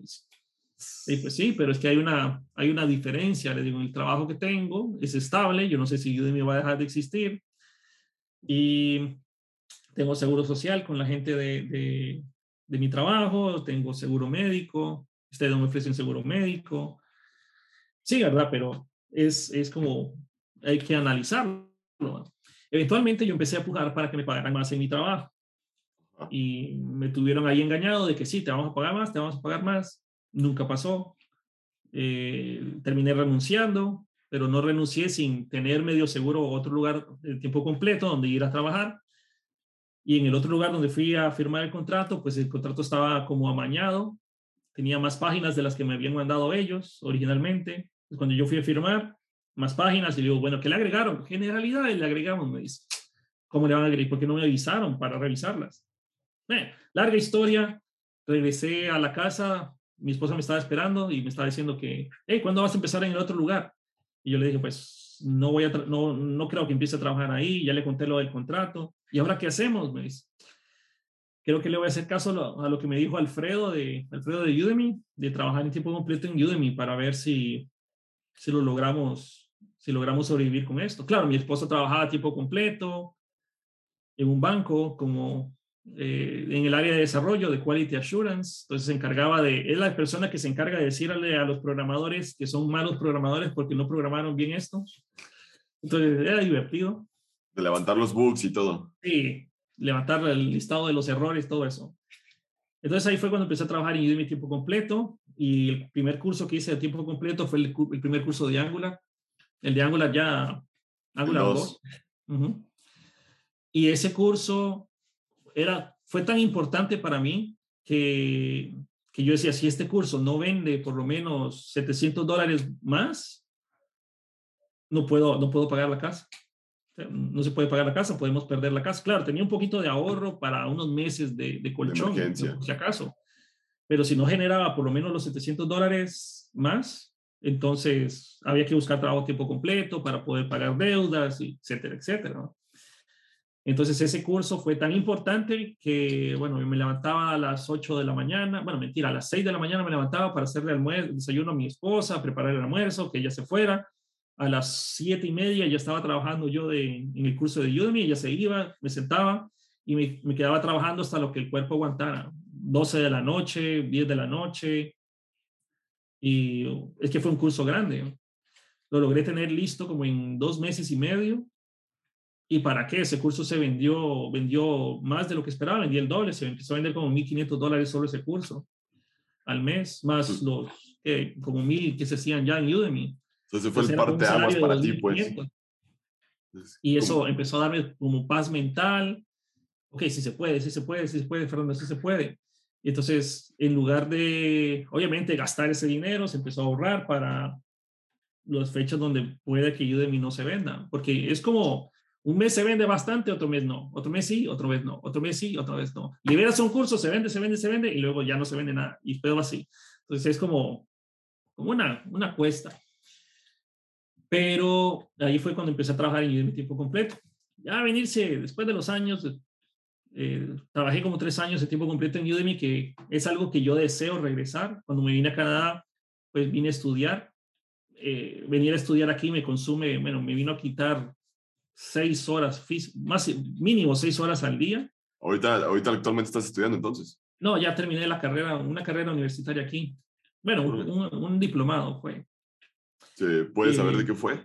Sí, fue Internet Applications and Web Development. Fue un... Eh, Internet, aplicaciones, aplicaciones en Internet y desarrollo web. Es lo que vine a estudiar aquí. En una universidad llamada Algonquin, Algonquin College, en, aquí en Ottawa que no le dicen Ottawa, es Ottawa, pero también fue chistoso, porque yo le decía Ottawa, Ottawa, y cuando estaba en el aeropuerto, en el aeropuerto de Toronto, ¿para dónde va? Para Ottawa, ¿para dónde? Para Ottawa. Ah, Ottawa, ah, Ottawa. Ottawa. bueno, en fin, este, sí lo cursé, pero eso me quitaba mucho tiempo a la semana o más del tiempo que yo esperaba. Entonces, desde que me vine a Canadá, no he podido trabajar tiempo completo en Udemy. He sido, es lo que me sobra de tiempo, lo que le puedo invertir pero por eso es que también contratamos a, bueno, contratamos a varias personas para que nos ayuden con la resolución de preguntas y respuestas. Porque yo sé que ahorita yo no tengo el tiempo, es, es, mentira que, que o sea, estoy trabajando, cuando estaba trabajando, bueno, primero cuando estaba en, en, en Algonquin, estaba ahí, después me dejaban tareas, me dejaban proyectos, pero también parte de estudiar ese programa fue que yo pudiera dedicarle menos al estudio y trabajar más en Udemy. Entonces me decían, ok, Fernando, hay que hacerse un sitio web. Ok, ta, ta, ta, ta, ta, ta, ta, tiene que tener tal cosa, ta, ta, ta, listo, ya está. Me puedo poner, me puedo sentar ahora a trabajar en Udemy. Entonces, la verdad es que aprendí muy poco en, en lo que vine a estudiar aquí. Pero, para fines migratorios, eso vale bastante. Haber cursado un, un programa en Canadá vale mucho. Es, vale más que tener una maestría en, en nuestros países de, de América Latina por haber, por haber estado ahí en el país estudiando. Sí, por haber sacado un diplomado aquí. y lo saqué con honores y toda la cosa, como magna cum laude, y yo no me siento, pero absolutamente nada orgulloso de eso porque siento que fue hacer trampa. Es como que, como que pongan a Usain Bolt a competir contra, qué sé yo, gente que nunca ha corrido en su vida. Sí. Entonces, lo sentía así, o sea, yo no me sentí orgulloso en, en lo absoluto de nada de lo que saqué ahí exceptuando que pasé matemática en inglés, que nunca había visto matemática en inglés y una contabilidad en inglés, que jamás había visto nada de eso en inglés, que uff. Bueno. Le batallaste. Sí, vamos a hablar sobre cosine, sine, cosine, uh, y luego empezaba el profesor a hablar de que de ecuaciones en inglés y que, bueno, en fin, fue un shock cultural tremendo. Todo ha sido, desde que estoy aquí de la universidad, todo un shock cultural. Por ejemplo, los profesores en la universidad iban vestidos como ellos querían, en chancletas. El profesor de matemáticas que tuve, que ha sido el mejor profesor de matemáticas que he tenido en mi vida, llegaba con una camiseta de eh, ACDC súper lavada, que ya, mm, o sea, es, era medio gordito, casi no se miraba las letras de ACDC, uno medio lo sabía que decía eso por el logo, sí. pero estaba requete lavada, desteñida, y llegaba, lo más impresionante era que llegaba con un pantalón que tenía un hueco enorme en la pierna. En una parte de la pierna tenía un hueco. Eso era inconcebible para los profesores de, de la mayor parte de las universidades donde yo estuve en, en América Latina, porque el profesor en, en, América Latina tiene que ir bien formal, con corbata, con saco. Sí, presentable. Tiene que verse como un profesor. Pero este tipo y la mayoría de los profesores, no es que era, no es que era un estándar que todos llegaran así, ¿va? pero habían otros que llegaban con saco formal, pero era porque ellos querían, no porque les pedían hacerlo. Había profesores que llegaban como otro alumno. Tuve un profesor que nos empezó a enseñar Node y, y el tipo era, yo lo miraba como yo, un tipo que llegaba con gorra, con camisetas, así camisetas que tengan tonteras de blog o de Git, cosas así. O más programador, pues. Sí, sí, con una, una, lap, un lap, una laptop llena de stickers. Ya, se miraba y el tipo sabía. Tuve profesores que sabían mucho y profesores que no sabían casi nada. En fin. Entonces yo lo miraba como él y, y la verdad es que tengo ganas de dar clases aquí porque los alumnos que llegaban a las clases, a las clases ahí, se miraba que tenían muchas ganas de aprender. Y es que eso es lo bonito, poder enseñar a personas que quieren aprender, no enseñarle a personas que no quieren aprender. Pero más van por ir. O sea, que nomás y eso es algo que me gusta mucho de, de Udemy, que, que la gente toma tus cursos porque quieren aprender eso, no porque están siendo obligados a aprender eso. Y eso pasa en los, en los programas universitarios. Ah, tienes que llevar matemáticas, tienes que llevar contabilidad, tienes que llevar matrices, tienes que llevar, eh, qué sé yo, electrónica. Pero yo no quiero estudiar electrónica, yo quiero estudiar programación, yo quiero estudiar eh, qué sé yo, cualquier otra cosa, bases de datos, backend, lo que sea, yo no le voy a poner mi mismo interés o entusiasmo y energía a algo que no quiero aprender, a algo que sí quiero aprender, y eso es lo que me gusta mucho de dar clases en Udemy. Los alumnos toman las clases porque quieren aprender, entonces tienen un nivel de como de incentivación diferente o motivación diferente. Y eso es lo que me gusta de Udemy. Sí, porque la, la verdad, yo te soy honesto, como una de mis anécdotas, yo estaba tomando tu curso de Flutter, el primero que sacaste. Lo descargaba en mi, en mi iPhone, las clases de Udemy en la aplicación móvil, y estaba en el salón de clases con los audífonos tomando tus, tus videos y con la computadora hablando, viendo, viendo, o sea, haciendo el código, aprendiendo todo, y el maestro de, de ecología y todo el rollo hablando, y yo codificando tus, o sea, los ejercicios que dejabas, y la verdad sí tenía como, o sea, se siente más el interés como tú muestras de uno como alumno, cuando tomas como un curso que no tiene nada que ver con lo que uno está viendo en la escuela porque te, tienes como esa pues curiosidad pues de, de aprender algo. Y sí comparto como esa opinión contigo de que la verdad esto, eso no me gusta mucho en las universidades, de que te imponen las materias y eso no es cosas que nunca lo vas a volver en tu vida a usar, pero sí siento que lo que compartes de Udemy se vuelve una realidad y es una gran plataforma donde podemos encontrar pues ahora sí como maestros como tú, los cuales se les nota que tienen las ganas de, transmitir el conocimiento y sobre todo el, saberlo transmitir de la forma correcta que cualquier persona que esté viendo el video lo pueda entender, dejando a un lado, pues ahora sí, como el choque fronterizo que existe pues de todo el mundo, se me hace algo muy, muy interesante. Y tocando esto de Udemy, ¿cómo fue por lo que me estás platicando y todo el rollo, veo que fuiste a las oficinas de San Francisco y todo. Sí, varias veces. Y ahí Hasta que... Facebook. ¿Hasta Facebook? Órale, ¿cómo, Sí. ¿cómo fue eso? De hecho, eh, todos los años, exceptuando el año pasado, pero todos los años Udemy hace un evento llamado el Udemy Live, que es una convención de instructores. Udemy dice, bienvenidos todas las personas que quieran a- al evento de Udemy. Pero le dan prioridad a los instructores, obviamente, pero todo el mundo puede ir. Entonces dice, ok, eh, está este evento, se hace en, en San Francisco, ustedes vengan, pagan el fee de la inscripción, que es simbólico para lo que ellos dan, es simbólico, son de 200 dólares, pero ellos te dan eh, los, los tiempos de comida, te dan café, te dan charlas, te dan eh, un montón de, bueno, de tonteras de Udemy, camisetas, eh, un programa ahí bien entretenido, exposiciones, eh, es simbólico. Pero el problema es que uno tiene que costearse la ida hasta allá, que para mí eran como mil, mil doscientos dólares ida y vuelta. El Yo no quería vuelo. poner mil, sí, por el vuelo, más el hospedaje, que ellos te dan un descuento en un hotel que se llama The Palace Hotel en San Francisco, que ese hotel es carísimo, Está en el centro, Pero- ¿no? Si no me equivoco. sí, está en el centro, pero obviamente, aunque te den ese descuento, sale más barato alquilar un Airbnb, te quedas en un Airbnb que esté, o sea, todo el mundo solo quieres ir a dormir. Entonces alquilas un Airbnb en un lugar donde tienes tus dudas de que vas a salir vivo, pero eh, te, te ahorras un buen dinero. ¿eh? Y te movías en el bar de entonces. Sí. Entonces, ah, ah, mi primera, mi primer eh, Udemy Live, bueno, el primero que se hizo fue en el 2016, el primero de todos, pero yo no pude ir. Yo recibí la invitación, tenía como, ¿qué? Mil alumnos, pero Udemy no me generaba ni, ni en sueño, me generaba como para pagarme el, pasaje aéreo. Entonces dije, bueno, cuando Udemy me genere lo suficiente, que Udemy pueda permitirme pagarme ese, ese pasaje aéreo, porque honestamente, a pesar de que yo trabajaba en muchos lados, estaba como, no me sobraba dinero. O sea, no, no es como que, wow, todavía no me sobra, pero es otra situación económica en la que se encuentro, en la que me encuentro. En su momento decía, no, no vale la pena comprometer el presupuesto de la casa por hacer esta vuelta. No, mejor me espero hasta que Udemy solito pueda mantenerse para ese pasaje.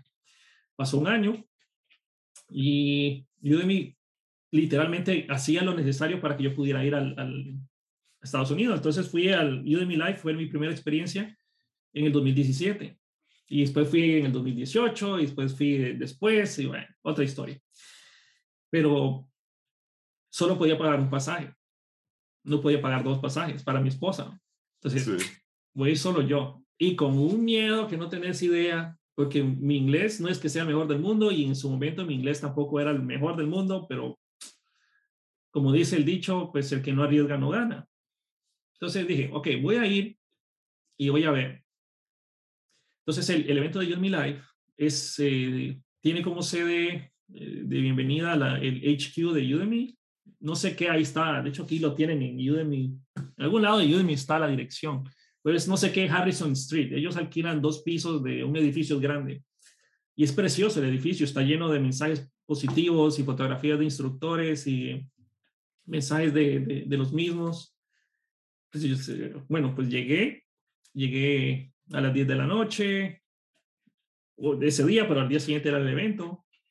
Llegué al hotel, bueno, el, el, el Airbnb, otra historia ahí, pero bueno. Y el evento se consistía en, la, la, bienvenida solo era una congregación de un montón de instructores. Ahí estaban Maximilian Schmachmüller, que es uno bastante popular, estaba Angel Anjou, que también es bien popular en parte de Florer. Muchos instructores, un tal Andrew que daba cursos de Node, y yo reconocí un montón de personas ahí. Oye, ¿y tú cómo te Entonces, sentías rodeado de todos ellos? O sea, estando no, como yo, entre yo los... Era un, yo, era y soy un pececito en ese mar de, de titanes que estaban ahí. ¿no? Y ¿cuántos alumnos tenían? Y era una pregunta típica que se hacía ahí. ¿Cuántos alumnos tienes tú? Ah, yo tengo, decía uno, decía Max, ah, yo tengo 350 mil. Hijo, puche, yo como con, ¿qué? 4 mil, 5 mil, no, creo que tenía como 10 mil alumnos en ese momento. Y yo tengo que no sé cuánto. Entonces, mira, hablaban de los números de, de, de alumnos y yo decía, jue, esta gente tiene una capacidad de atracción bárbara, porque, pero la verdad es que yo me siento, yo me siento realizado solo el hecho de haber estado ahí. Entonces, todo lo que quisieras comer ahí te lo ofrecían, eh, todo lo que quisieras tomar, daban las palabras de bienvenida y era para que se conocieran los, los instructores. Conocí al CEO de, de, Udemy, conocí a la persona, mi contacto directo de, de Udemy es Alfredo en su momento, que después lo, lo ascendieron. Y así lo, los conocí. Después eran dos días de evento en los cuales eran puras charlas. El objetivo de ese del Udemy Live es mejorar como tus habilidades de instructor y qué cosas estás haciendo mal, qué cosas estás haciendo bien, palabras de otros instructores altamente conocidos. Eh, ellos dan charlas y seminarios y uno va y atiende y después es precioso, es precioso, es, es increíble. Llegas a una, todo el evento después lo hacen en el, en el la bienvenida es en el HQ de Udemy.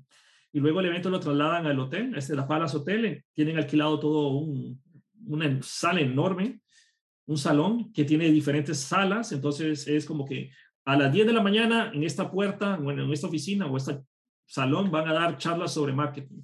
En aquel otro van a dar charlas sobre cómo mejorar tu presencia en línea. En aquel, en aquel lugar, cómo mejorar tus mensajes educativos. Y en aquel, no sé, cómo grabar mejor tus videos y aquel, no sé, entonces daban ganas de ir a todas, pero no, se podía. no tenía que escoger. Tenía que escoger varias porque si no, eh, o sea, porque físicamente las hacían en el mismo momento. Y son los dos, bueno, un día entero solo de charlas.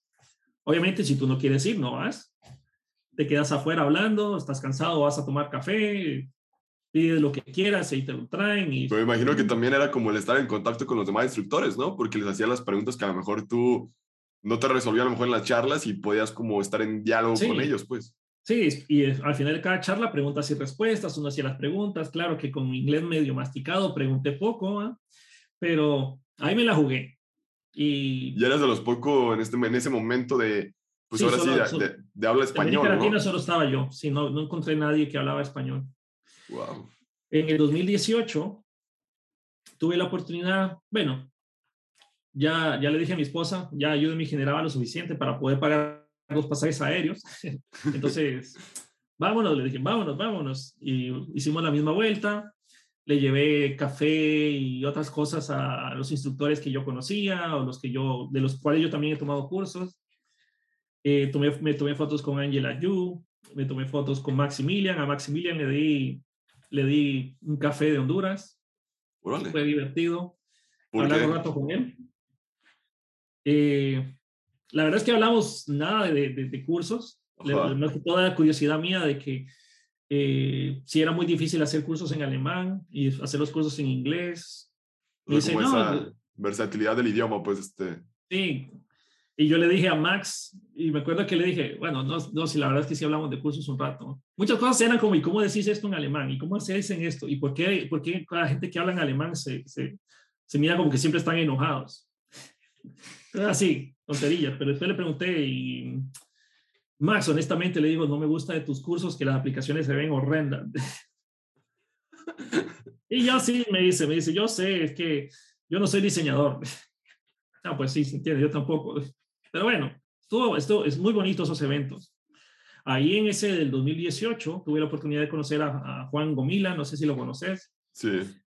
pero lo conocí a él y a, a la esposa, bueno, la que era novio, no, novios eran ya en ese momento, no sé si se casaron o no, pero todavía andan juntos. Y tuvimos, fue ahí hicimos, eh, socializamos con otras personas que también eran instructores de América Latina y tuvimos chance de hablar. Ahí me dieron un, un premio en Udemy por mi participación. Nos dieron un premio a 10 instructores ahí.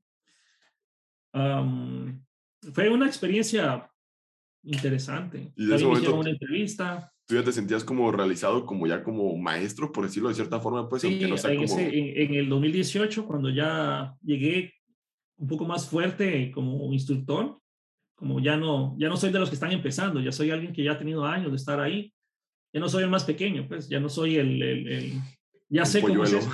esto. Sí, ya no soy el, el pollito chiquito, ya por lo menos me defiendo. Fue otro tipo de evento porque, o sea, fue el mismo evento, mismas charlas, mismo todo, pero después de las charlas nos, a varios nos seleccionaron como los instructores top, o tal vez podríamos verlo así, sin ánimo de, de, presumir ni nada, pero nos trataron a nosotros diferente. Nos dijeron para, para que nosotros, bueno, que yo estaba invitado, obviamente con Melissa también, y también invitaron a Juan a, a un tour especial, algo así nos dijeron. Entonces nos llevaron a un, a un, a un restaurante al lado de, de, la bahía. Sí. Que yo le dije a Melissa, bueno, no sé qué está pasando aquí, pero me están tratando bien, nos, nos subieron en unos carritos súper elegantes, bueno, unos carros elegantes. Fue una experiencia increíble. Sí, fue como que nos trataran como si fuéramos estrellas de cine. Llegamos al restaurante y nos dan el menú. Y yo, bueno, ok, eh, esto no está presupuestado, le digo a mi esposa, no está presupuestado esta, esta, este menú, así que esta, esta cena, íbamos, supuestamente esa noche lo que íbamos a comer era unas hamburguesas de, como de un McDonald's que andaba por ahí, ¿no? Sí. Y, pero bueno, ahí estaba, nos dieron el menú y no tenía precio nada. Dios santo, ¿y cómo sé cuánto vale esto? Y, y los nombres están todos raros. Esto va a costar una fortuna bueno, vamos a pedir esto y esto y esto. Y en eso nos dice, le pregunté yo a otra persona que estaba ahí, bueno, ¿y cuánto es que cuesta esto? Ah, no te preocupes, me dice, esto, todo esto lo cubre Udemy. ¿Qué? Puedes pedir lo que quieras. Ah, bueno, entonces, ah, bueno, que mismo le digo a Melissa, te llamo otra cosa. Tráeme uno de cada uno, ¿no?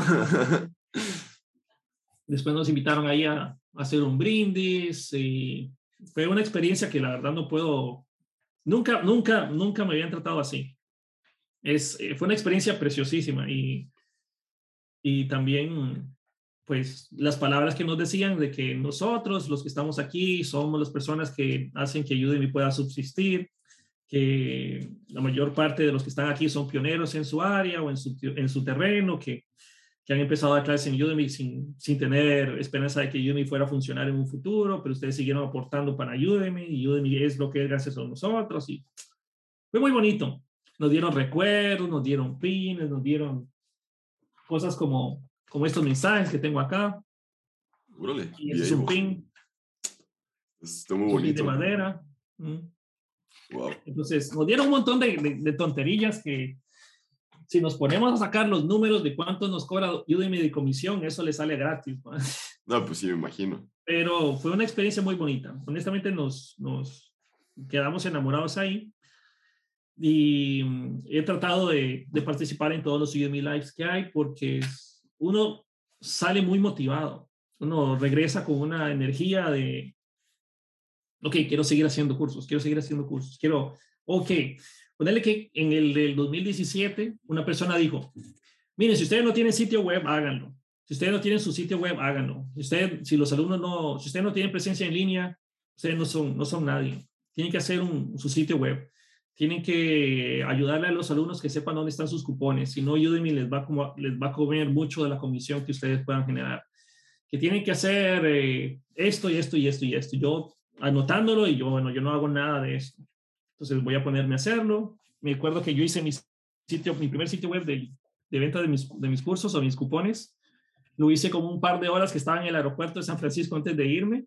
Sí. Ahí estaba programando mi sitio web y eh, fue fue bonito, fue trabajar en Udemy ha sido lo mejor que me ha pasado, principalmente por, por el hecho de que puedo cumplir ese sueño como de dar clases a personas que realmente quieren aprender. Y también, eh, yo también voy mejorando gracias a eso. O sea, en el momento en que yo empecé, cuando salió Flutter, obviamente yo no sabía que era Flutter. Entonces, y digo Flutter porque es, pues, un tema común entre nosotros. No, sí, sí, aparte, pues que fue algo nuevo que acabas de, de aprender. Pues, Entonces, sí. Eh, así como, o sea, uno aprende viendo tus videos, tus cursos, tus charlas, pero Fernando Herrera, ¿cómo aprende? O sea, ¿cómo le hace? Sí, no, hombre, igual que todos, sufriendo. es algo que yo siempre he dicho. Una vez que tú ya sabes programar, aprender otro lenguaje es muy parecido. Yo siempre digo esto, como que, ok, viene un nuevo lenguaje, quieres aprender un nuevo lenguaje de programación, pero tú ya sabes programar. Bueno, si no supieras programar, entonces aprende a programar primero en cualquier cosa. Pero de ahí cuando sale un nuevo, nueva tecnología, algo, es la típica, ok, vamos a hacer el hola vamos a hacer una, eh, tomar inputs de una caja de texto y procesar la información. Vamos a hacer un to-do, una aplicación de lista de tareas. Vamos a hacer algo que interactúe con servicio REST. Luego vamos a hacer una aplicación y así vas. Haces ese mismo procedimiento, hago ese mismo procedimiento para aprender algo. Y em, eventualmente ya, ya dejas la, o sea, ya saben las bases de, de, la tecnología que quieres. Y luego las, solo las vas puliendo con especializaciones de la tecnología. Me acuerdo que mi, mi primer curso de Flutter, el, sí, el primero, que el primero que hice, tuve mucho, o sea, fue, fue complicado porque Flutter era tan verde, o sea, estaba tan verde que había muchas cosas que no estaban establecidas o estandarizadas todavía, a pesar de que yo había leído toda la documentación y había hecho la mayor parte de la documentación, aún no sabía hacer varias cosas, o sea, ok, ¿cómo manejamos bien el Estado? ¿O cómo se, cómo se recomienda hacer esto? ¿Cómo se recomienda hacer lo otro? No había muchos gestores de Estado tampoco para sentarme, ok, voy a probar esto. Pues en ese momento nomás estaba como blog, ¿no? Me imagino, o provider. Sí, pues. estaba, estaba el blog, pero el, el blog estaba como, o sea, no existía Flutter Blog, entonces había que hacerlo puro blog y era como complicado. Sí. Blog era como el más popular en su momento. entonces, o lo que más recomendaban usar. Entonces, eh, yo me acuerdo que me asusté mucho cuando vi que Angela Yu soltó el curso unos días antes de que yo soltara mi curso. Y, ah, el de, eh, del de Flutter también ella. Sí, ella soltó un curso de Flutter también. ¿Pero por qué te asustaste o por qué te preocupaste? Porque, porque es que es, eh, es una, a pesar de que uno enseña, porque también obviamente uno le gusta, pero ya a estas alturas, bueno, a menos cuando suelte ese curso, es, eh, uno lo ve también como, como, su trabajo. O sea, si, si tú haces un curso y pasas meses haciéndolo y no se vende, puede comprometerte tu presupuesto de la casa, pues puede comprometerte tu, tus gastos, todo sí, te compromete la vida. Entonces es, es como que, sí, como que tú te dediques a vender carros, pero no se venden carros. Entonces es exactamente lo mismo. Yo me dedico a hacer cursos, pero si no se venden cursos, uy, esto, es, esto está delicado. Y obviamente uno, mi objetivo siempre ha sido tratar de hacer cursos bien completos para que la gente diga, no, la verdad es que no tiene comparación, ¿para que voy a tomar este curso o esta persona que tiene, enseña todo esto, pero en 10 cursos, me sale mejor tomar este curso que está completo y solo, ya está todo ahí, pues. En fin, pero salió el curso de Angela Yu unos días antes de que yo soltara el mío y también Maximilian lo había soltado algunos meses antes que yo. Y cuando Max soltó su primer, el curso de él lo soltó primero, yo dije, vamos a ver el curso de Max. Entonces yo me inscribí, me puse a ver el curso de Max, aprendí un par de cosas y dije, uy, voy a tener que cambiar esto porque esto que hace Max está muy bueno. Y así fue. Así, y yo hice varios cambios basado en, también en el curso de Max que vi. No fueron tantos, pero sí hice varias cosas. Muchas cosas de las que hacía Max no me gustaron en su curso. Entonces, eh, bueno, dije, ok, mi curso puede competir con el de Max. Entonces, está bien. Claro, tal vez no es lo mismo porque Max está en un mercado alemán e inglés y el mío está en español. Pero igual, salió el de Angela Yu y, y Angela también es, ella no tiene tantos cursos, pero ella es bien popular en, en, los que da. Sí, principalmente en Xcode, porque yo la conocí a ella por las partes de Xcode, pues. Sí, Xcode, sí, todo lo que es desarrollo de Swift, eh, Swift y Xcode, sí, para ellos. Entonces me, me, preocupé y aparte, otra cosa chistosa es que para esas alturas yo ya la conocía.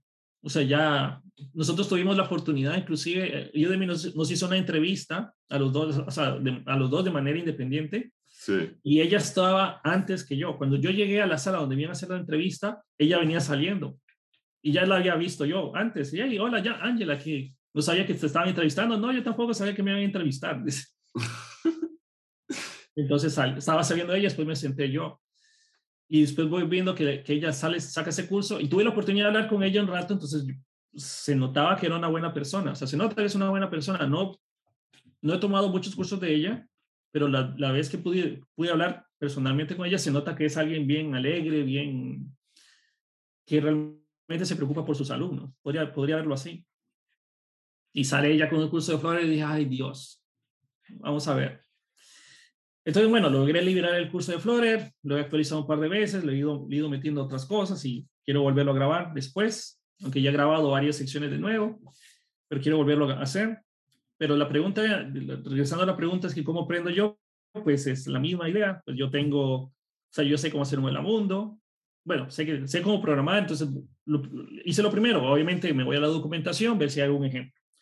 Algún get it started, alguna forma de iniciar, uno lo hace y luego ahora sí, voy a sentarme, vamos a hacer mi hola mundo, que hago el hola mundo. Y ahora voy a hacer mi, mi, tener una caja de texto, recibir la información. Y ahora voy a hacer mi, eh, mi to-do list o mi to-do y después voy a hacer una aplicación que se comunique con algún servicio REST y así va. Ya sin darte cuenta, ya sientes que puedes hacer todo.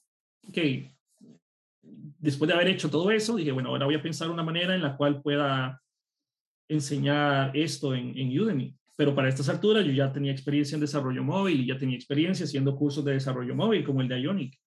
Entonces dije, bueno, el curso de Ionic le ha ido bien, voy a hacer el curso de Flutter bien parecido al curso de, de Ionic. Voy a hacer una sección en la cual explique todos los componentes básicos de Flutter, cómo hacer alertas, cómo leer valores de una caja de texto, cómo usar switches, cómo usar todo, eso, pues. y luego vamos a hacer aplicaciones.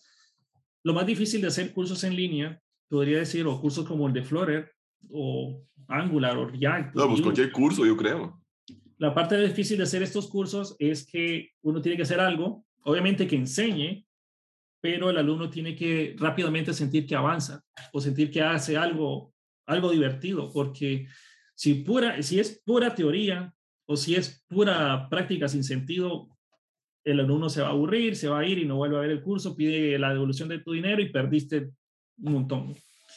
Entonces, yo lo que también trato es que el alumno vea, ok, tenga su base, pero rápidamente haga algo, ya sea lo mira en su celular, lo mira en pantalla, aunque sean cositas pequeñas, pero cuando uno está empezando, eso significa mucho. Hey, mira, en un par de minutos ya logré hacer esto. Ok, después pasamos a un, poco un poco más de teoría y luego hacemos algo un poquito más divertido, la aplicación de películas, por ejemplo. Que uno dice, hey, hey, esta película yo sé cuál es. Ah, qué bonito que la puedo ver en mi celular. Cosas así. Entonces, uno se siente como que eh, va progresando poco a poco, pero esos, esos avances se sienten divertidos y uno dice, ay, me siento orgulloso de mí mismo. Y otra cosa que también me ha costado, que es un poco difícil, es tratar de que todos mis cursos tengan, tengan ejercicios diferentes, porque más de uno me dice, ah, bueno, puedes hacer el curso de Angular, el mismo, mismo curso de Vue, el mismo curso de React, o sea, los mismos ejercicios, pero a mí no me gusta hacerlo porque se siente como, no me gusta reciclar todo eso prefiero hacer algo nuevo. Por ejemplo, en, la, en, el, curso de, de Vue hice un, un, Pokédex para, para buscar el, cuál es el Pokémon. Y me he dicho, ahí, ¿por qué no haces eso en React y en Angular? Bueno, después lo vamos a hacer ahí, pero... Y no sé, es tratar de que los ejercicios se sientan diferentes, que el curso se sienta diferente, porque muchas personas que toman mi, mi curso de Vue, mi curso de Angular y también mi curso de React, bueno, Angular, Vue y React, entonces, si fuera el mismo ejercicio, dirían, ay, no, qué pereza, es este mismo ejercicio. Ya sé qué es lo que va a hacer. Entonces, vamos a hacer algo diferente. Y en sí, así ha sido. Así ha sido eso. Oye, ahorita con lo de Facebook y todo el rollo, acaban de anunciar como el metaverso, lo de GitHub Copilot, las criptomonedas, el blockchain. O sea, ¿hay alguna de esas tecnologías que te interesa ahorita aprender a ti? ¿O te llame la atención, o hayas investigado, o estés trabajando? Bueno, de las que mencionaste, he estado probando el Copilot y el Tab 9, que es, digamos que la competencia de GitHub Copilot, que yo no sabía hasta que empezaron a mencionármelo en el Twitter. Estoy probando ambas. He trabajado las últimas, la última semana y media, he tenido las dos extensiones. Bueno, he estado alternando una y la otra porque no quiero que choquen entre sí los resultados. Eh, digamos que tres días los trabajé con Copilot y los otros días los trabajé con Tab 9. Y no sé, tengo como, mm, no sé, el copilot, me, la mayor parte del tiempo tocaba escape porque no me gustaban las soluciones que daba. Pero, o sea, tal vez el 95% de las veces no le pegaba exactamente a lo que quería hacer. Casi, casi nunca le pegaba a lo que quería hacer. Pero poco a poco empezó a darme mejores soluciones. Empezó a aprender de tu forma de programar. Sí, empezó a darme mejores soluciones después de estar usando un rato hasta el punto donde, donde más de una vez me adivinó un bloque de código complejo que quería hacer. Y yo quedé, jugué. Yo me ahorré la escribida, bueno, la, escritura de esto, pero yo ya sabía que lo que iba a hacer. No es que, no es que, ok, vamos a probar si ese código que me, que me da, da funciona. Uno tiene que saber qué es lo que hace. Pero me lo adivinó. Y de ahí me empezó a adivinar que tal vez una de cada diez, pero era bastante alto. En una parte tenía que hacer una tabla de conversión entre binario, hexadecimal, octal, nada del otro mundo, pero dije, vamos a ver si lo hace. Y puse el comentario en, Copilot de que, puse uh, función para convertir de binario, octal, hexadecimal. No lo hizo perfecto, pero lo hizo. Me hizo la función y ahí solo la uno la pule, pero, pero la hizo y funcionaba. Y yo jugué. O sea, me ahorré, digamos que no tengo el conocimiento de entrada para hacer eso sin sentarme y pensar. Entonces, lo que yo iba a hacer, ok, yo sé que tengo que hacer esa función, posiblemente alguien ya hizo esa función más de una vez, voy a buscarla en Stack Overflow, la voy a copiar, la voy a pegar, asegurarme que funcione no, no, mentira que me voy a sentar a pensar eso, no tengo el tiempo para hacer eso. No, la verdad ya buscamos cosas que ya estén hechas porque pues si no se te va todo el viento en hacer todo eso. Sí, sí, entonces eh, lo escribí, me, me, dio la recomendación y ¿para qué? Yo quedé, jugué. Después me pasaban otra cosa que me impresionó, pero eso más que fue con Tab9. Bueno, dejé lo, dejé, después de esos días dejé el copilot de ahí, tengo, todavía quiero seguir usando para ver. Pasé a Tab9, que es el, otro que recomiendo mucho. Y como todavía seguíamos trabajando en esa tabla de, binarios, tenía unas tablas, unos como números, eh, tienen unas tablas de conversión ahí. Por ejemplo, una y unos números que ya están dados. Por ejemplo, para un tipo de, de, lector de cajas negras tiene un estándar y ese estándar tiene una serie de números que son estándar, siempre van ahí. Entonces yo tenía que poner esos como unas constantes. Ok, pues entonces voy a empezar a crear la constante de Hamilton, algo así se llamaba. Entonces empecé, tiene, voy a ponerle el ID que va a ser igual a un UUID que generaba. Luego voy a poner el, el decimal. Entonces empecé a escribir el número decimal. Ahí nada del otro mundo. Y luego presioné Enter y empecé a escribir hexadecimal. Y lo que hizo fue eh, colocar, o sea, Tab9 lo que hizo fue, yo lo que tenía que hacer era colocar el valor hexadecimal del número que acababa de escribir. Y me lo convirtió en el momento de, o sea, lo hizo en la línea. So, presiona Tab si esta es la solución que quieres. Y efectivamente eso era lo que quería hacer. Quería tomar el número hexadecimal y escribir el número hexadecimal del mismo. Y lo adivinó. Luego presioné Enter y me recomendó el octal, que también era el octal lo que quería hacer. Y sí, lo puse y ahí está. Confirmé el número que me habían dado con el número que estaba escrito y sí era, era correcto. Presioné Enter y me apareció el binario. Yo jugué. Esto está impresionante. Luego puse una coma porque era un arreglo de diferentes valores, eran cuatro valores los que tenía que poner, puse una coma, abrí y cerré llaves, puse la I, me recomendó el ID, igual a UUID, exactamente lo que ocupaba. Presioné Tab. Luego apareció el decimal, pero solo me puso, o sea, presioné Tab, pero me dejó el cursor para que yo escribiera el número. Y yo quedé, Dios santo. Entonces puse el número y me recomendó toda la traducción del mismo objeto. También porque estoy trabajando con TypeScript, también por eso pude inferir, me imagino, muchas más cosas. Pero yo quedé impresionado de Tab9 más que con Copilot al inicio. Luego Tab9 empezó a darme mucha solución que no me gustaba. No es que fuera perfecto, no es que es perfecto, pero los dos les falta mucho camino. Pero muchas cosas que me, me sorprendieron de ambos. Algo que espero que arreglen del Copilot es para qué diablos te da soluciones de Angular o React si estás en un proyecto de Vue. ah, lo, confunde entonces. no sé, estaba creando mi, una función, un composable function que es muy parecido a React. Entonces me parecía, hey, use state de React o use effect de React. Pero estoy en Vue, o sea, esto no funciona. En fin, de ahí, eh, de los posibles temas que me gustaría aprender que, que para hacer algo, tal vez sería inteligencia artificial pero ya veremos. Ahorita con el tiempo que tengo está complicado estudiar eso, pero... ¿Inteligencia artificial en qué sentido? ¿Con Python, con R o... Con Python o R, sí, con Python o R. Ahí veremos, pero en un futuro todavía no sé. ¿Usted viene un curso de Fernando Herrera de inteligencia artificial? sería bueno, sería bueno, pero también eh, me baso mucho en la demanda que me ponen los alumnos, porque eh, ya tengo una base de alumnos y lo que me interesa en estas alturas es tratar de mantener a la mayoría feliz que tratar de buscar nuevos alumnos. No me interesa buscar nuevos alumnos, lo que me interesa es mantener, mantener felices a los pues. que ya tengo. Es con esos, es, con eso estoy más que feliz. Entonces, usualmente hago votaciones para ver cuál tiene que ser mi próximo curso. Hago una o dos votaciones, elijo cuál de los, de los temas que, que ganaron puedo, puedo hacer, que puedo, que puedo enseñar, o si tengo algo que enseñar. Entonces, me voy en eso, voy, voy basado a lo que la mayoría quiera. Oye, ya como para, ya que hay cerrar este, el, este café que nos estamos tomando el día de hoy, pues ahora sí, ¿qué, qué viene para Fernando Herrera? ¿Qué, ¿Qué, proyectos tiene? ¿Cuál es su, pues, o sea, cuáles tus planes ahorita en dos, tres años?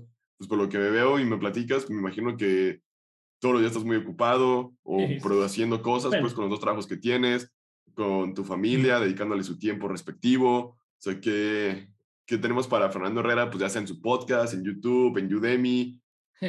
Bueno, para mm, el podcast, creo que voy a hacer este, voy a tomar esta, esta charla, la voy a pasar al podcast, porque así puedo matar dos pájaros de un tiro. Pero eh, tengo varios podcasts pendientes, tengo una lista, tengo que, para el podcast de la siguiente semana, lo que estoy haciendo ahora es ir a las recomendaciones que me dieron en mi Twitter. Voy a seleccionar un tema así de los que hayan más coincidencias y así voy a hacer el podcast de la siguiente semana. Posiblemente eh, el curso de React Pro, que es el que estoy, en el que he estado trabajando los últimos meses, vea la luz de esta a la siguiente semana. O sea, después de la siguiente semana, ahí, ahí va, a dar, va a ver la luz. Después del curso de React Pro, voy a dedicar un tiempo a, como siempre hago, a hacer actualizaciones de mis cursos. Eh, actualmente, como trabajo a tiempo completo, entonces tengo que, sea, le, le, puedo dedicar muy poco tiempo a Udemy, tal vez le dedico entre las cuatro y media hasta las siete, siete y veinte todos los días. Trato de, de, o sea, trabajo esa extra para, obviamente, mantenerlo, para seguir creando material. Pero, Espero, ¿También los fines de semana? ¿Los fines de semana? Sí, los fines de semana también. Los fines de semana trabajo los sábados, medio, mediodía, en, pero en Udemy. Y en las tardes, dependiendo de lo que, como esté la cosa, puede ser que trabaje más en Udemy o pues, eh, pues salir un rato con la familia, salir, salir a caminar, irse a comer un helado a algún lado. Sonará ridículo, pero comerse un helado aquí en Canadá, a pesar de que esté frío, sí venden helados. a pesar de que esté a menos 20, menos 30 afuera, venden helados. Sí. Eh, este año no sé si después de este curso voy a liberar otro curso, no creo. No, usualmente tardo como tres meses en hacer un curso, así que no creo que haga otro curso este año, pero que sí voy a hacer actualizaciones en, en, los próximos.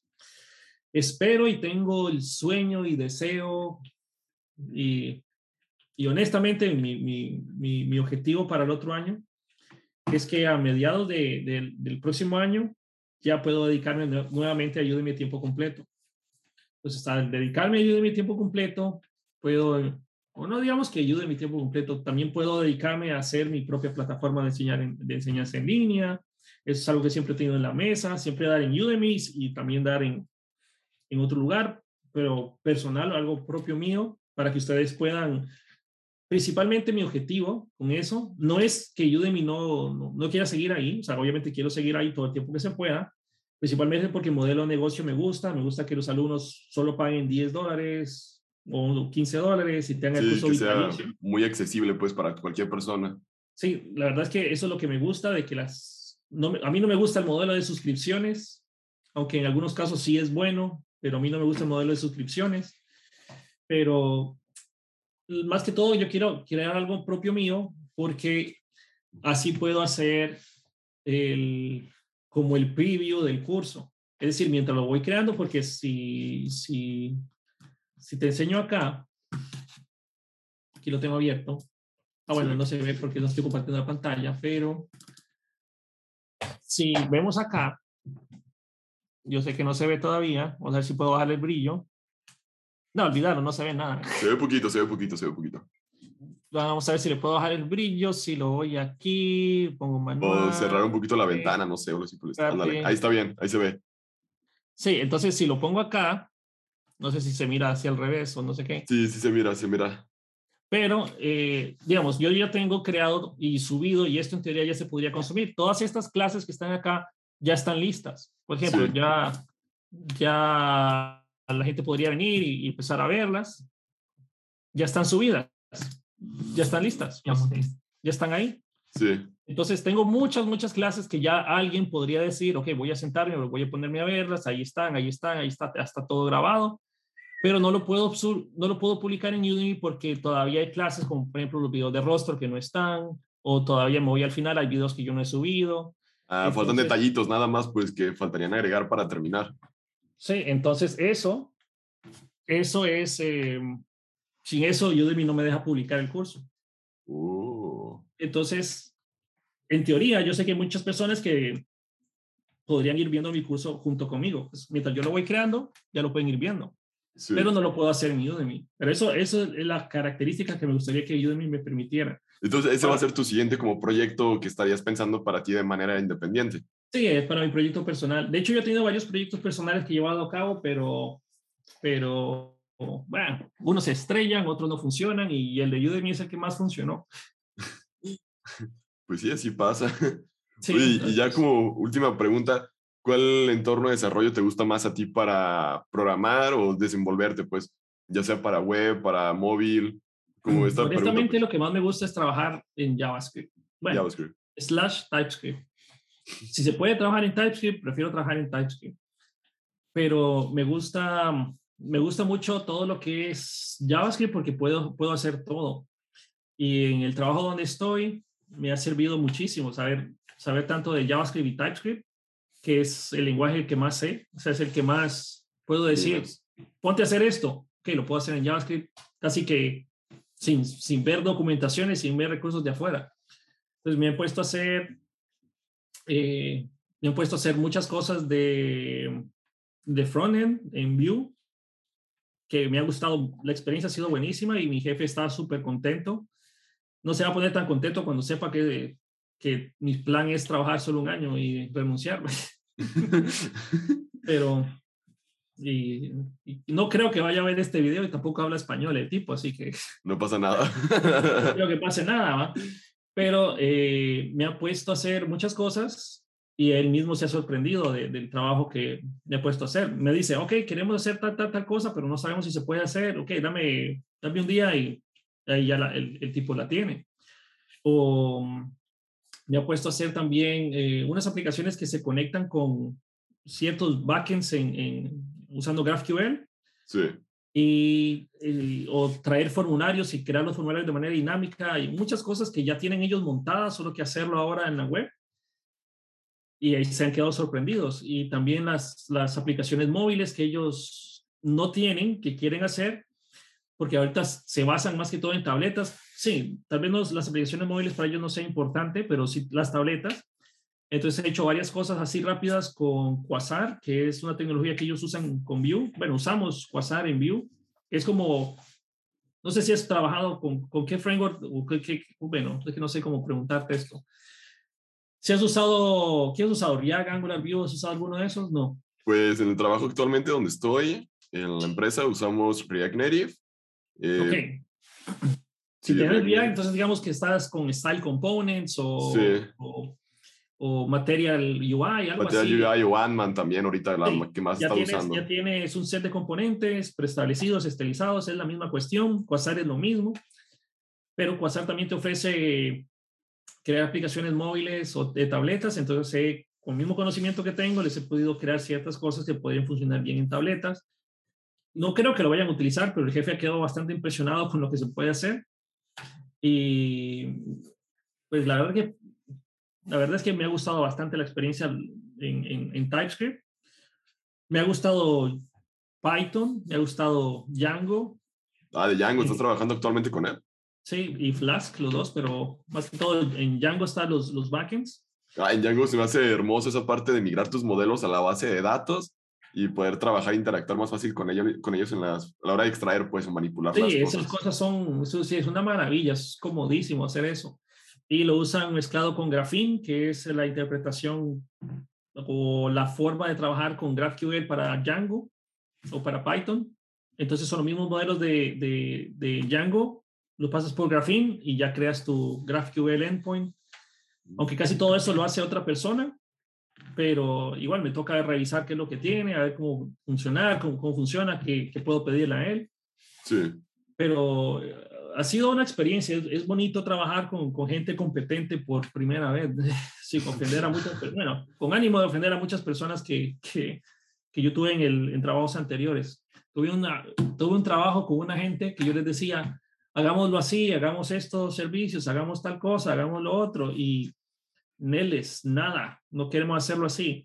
Mejor hacemos una nueva conexión a la base de datos, mejor hacemos no sé qué esto, mejor seguimos trabajando como seguimos trabajando, como trabajamos hace 20 años. Y yo, güey, pucha, cambiemos esto, cambiemos esto, cambiemos esto. No, no usemos usemos Bitbucket, usemos cualquier cosa para versionamiento. No, usemos Tortoise de hace quién sabe cuántos años y yo les preguntaba a ellos, ok, bueno, y si pasa esto, ¿cómo recuperamos el código? No sabemos, entonces, ¿para qué podemos, para qué estamos usando esa tecnología? Usamos otra cosa. Ya, en fin, una larga historia, ¿eh? yo puedo seguir hablando un montón. no, pues, Fernando, la verdad te agradezco mucho el tiempo que me has brindado el día de hoy. Este café que nos hemos tomado a distancia ha sido muy fructífero para mí. Ha sido un honor sí. tenerte aquí como invitado. El placer es mío. y sobre todo por todas estas anécdotas, historias que o sea, al final también nos damos cuenta, pues al igual que tú y como yo, pues todos los días estamos batallando es con crear y hacer cosas desde cero, sí. porque pues es, la, es lo que se me hace muy padre la programación, el que tienes una idea, llevarla, llevarla como a realidad desde cero y pues sobre todo el aprendizaje que uno tiene día con día, porque pues siento que en la programación un día de trabajo pues es muy diferente porque nunca haces lo mismo, siempre haces cosas diferentes uh -huh. y es como esa satisfacción para mí en lo personal. Y pues qué padre que día con día con tus cursos sigas pues ahora sí transmitiendo conocimiento, impactando personas y pues llevando pues este conocimiento de la programación como cualquier rincón del mundo que hable en español y a través de internet, que pues yo siento que eso es lo más chido. Sí, es genial eso de Sí, yo no puedo des describir cómo esto, o sea, mucha gente dice, ay, Fernando, gracias por tus cursos, por haber cambiado mi vida, pero la verdad es que ustedes son los que han cambiado mi vida. Las personas que, que toman mis cursos, las personas que, que dicen, ok, voy a tomar el curso de Fernando en vez del curso de otra persona, porque sé que con el de Fernando voy a aprender.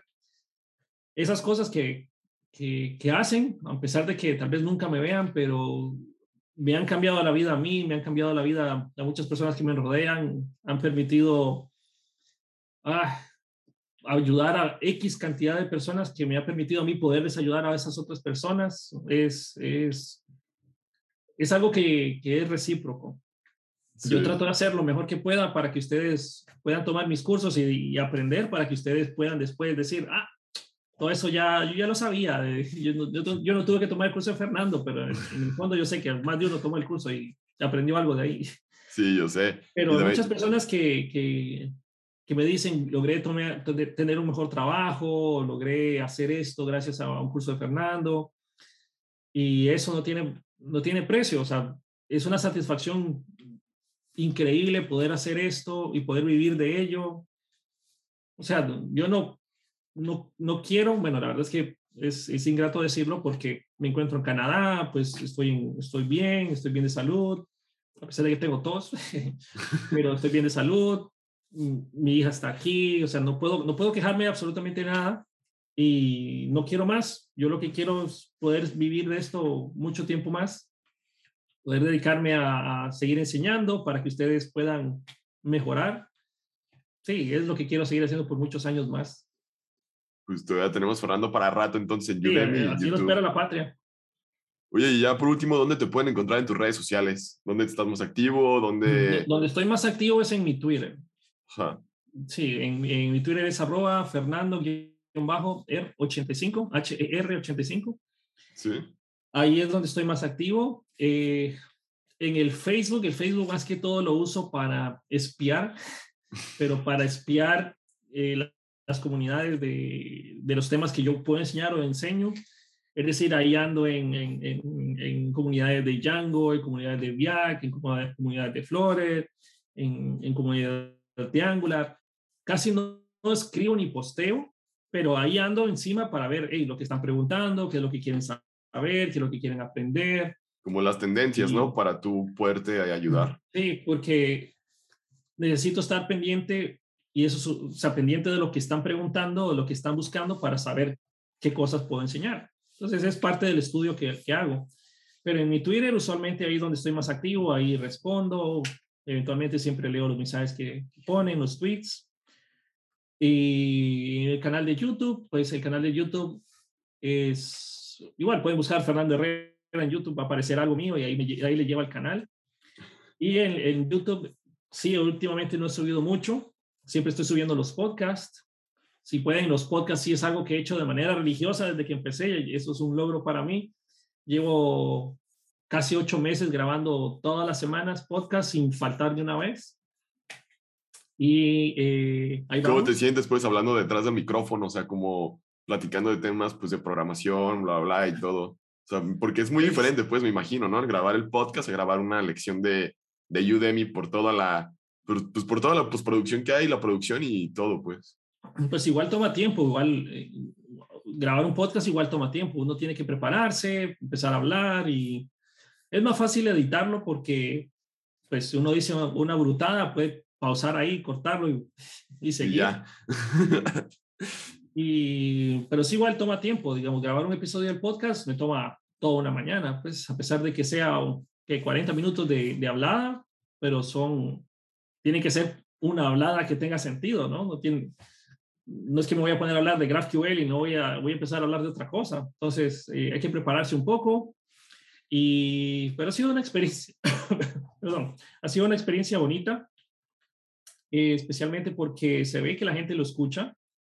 Tal vez, eh, bueno, ahorita hay como 1.500 personas que lo escuchan los episodios periódicamente, o sea, son como 1.500 personas que están escuchándolo y eso es llena de mucha satisfacción. Y pues siempre se empieza de, de nada, pues siempre se empieza desde cero y ahí uno va para arriba. Y vamos. Pero la verdad es que el podcast está hecho solo para... Para escuchar. Para escuchar, para, para transmitir algo. O sea, no pretendo que eso sea o que me vaya a generar un ingreso, no pretendo nada de eso, solo pues tengo algo que decir, vamos a decirlo por ahí. Como para mantenerte en contacto con la comunidad, ¿no? Me imagino, pues, pero de otra forma. Sí, y también lo puedo ver como una forma que tengo yo de estudiar, digamos que a fuerza me obligo como un pretexto. Sí, porque es muy fácil para muchas personas decir, ok, yo ya sé lo suficiente, me voy a quedar así. Es muy fácil, es muy fácil quedarse así, pero con esto de podcast me obliga a mí a estar pendiente de, ok, qué temas quieren escuchar, no sé ese tema, vamos estudiar el tema, ah, ok, este tema sirve para esto, está interesante. Entonces también, a la, en parte, ustedes mismos me ayudan a mí a, mejorar. Oye, sí es cierto, no lo había pensado yo de esa forma, porque pues la verdad sí, también tengo que estar, la verdad me gusta ir al gimnasio y todo, y en el gimnasio me pongo a leer en el iPad ahorita me mete libros, y es una forma de que me estoy como, pues auto obligando, pues de también aprender algo todos los días, como tú comentas, y pues al final del día, pues hemos pues ahora sí hemos descubierto cómo es Fernando en su vida diaria, cómo, pues cómo aprendió programación, pues cómo llegó a ser maestro en Udemy. Y pues ya algo más que gustes agregar para cerrar el día de hoy, pues, este episodio. Unas palabras para cerrar. Sí. Pues, te, cedo, te, cedo, el micrófono ahora. para variar. hay, una, hay una frase, no me acuerdo quién fue el que la dijo, pero me gustó mucho, que últimamente la estoy tratando de, de vivir que es que si uno quiere una vida fácil, si uno quiere una vida fácil, toma decisiones difíciles. Si uno quiere una vida difícil, toma decisiones fáciles. Por ejemplo, si tú comes sano, si tú preparas bien los almuerzos, si tú haces ejercicio, si tú decides estudiar un poco, son decisiones difíciles que van a darte eventualmente una vida más fácil. Vas a estar más sano, vas a tener más energía, vas a estar más preparado. Pero en cambio, decides, ok, hoy, voy, hoy no voy a hacer nada, me voy a levantar tarde, voy a comer comida chatarra. Eh, son decisiones fáciles, hoy no voy a estudiar, hoy voy a hacer cualquier otra cosa recreativa y no voy a hacer nada productivo. son decisiones fáciles que a la larga te van a llevar a una vida difícil, después vas a estar, eh, no sé, tal vez no quiera, Dios no quiera, pero vas a tener problemas de salud o vas a tener problemas económicos o vas a ver que vas a decir, hoy me hubiera levantado temprano, ahora ya hay una semejante fila aquí eh, en este trámite que tenía que hacer y entonces eso es. ¿Quieres una vida fácil? Toma decisiones difíciles. ¿Quieres una vida difícil? Toma decisiones fáciles. Sí, sí, con, la verdad sí, porque son las decisiones fáciles son las que más fácil podemos tomar y no generan resistencia. Y las decisiones difíciles, la verdad sí cuesta pues demasiado complicado, pues como levantarte todos los días a las 5 de la mañana para irte a entrenar, para hacer tus pendientes, para después estar libre para el trabajo, bla, bla, como de la demás parte de la rutina de la vida de uno. Concuerdo contigo porque es más como placentero en el momento el quedarte dormido a ponerte a estudiar, no sé, una estructura de Django que necesitas para tu backend en tu nueva aplicación, por poner ahorita un ejemplo, y a quedarte dormido. Sí concuerdo en esa parte contigo, porque al final creo que esas pequeñas decisiones que hemos tomado en nuestra vida diaria, pues son lo que nos determina lo que somos ahora. Y me quedo como con esa parte, como que diario el hacer algo diferente, siento que es lo que te va dando como esos pequeños resultados que uno está buscando pues para llegar a donde quisiera estar. Pues sí. Entonces, gracias Eliezer por, por la charla, por, la, por el café, por la oportunidad de estar acá y pues a ver cuándo se repite. Esperemos que pronto. Yo la verdad encantado de tenerte aquí. Me siento muy feliz y pues muchísimas gracias Fernando. Y pues ya por último, pues espero que vayan, te sigan ahí en YouTube, te, pues, te siga sorprendiendo en los concursos, con nuevo material y pues, para seguir ahí al pendiente. Gracias. Y sí, sí. Entonces, cuídense. Gracias, gracias nuevamente y nos vemos en la próxima charla, video o tengan la oportunidad de hablar con ustedes. Nos vemos. Cuídense y nos vemos, Eliezer. Gracias nuevamente por las palabras. A ti. Chao. Chao.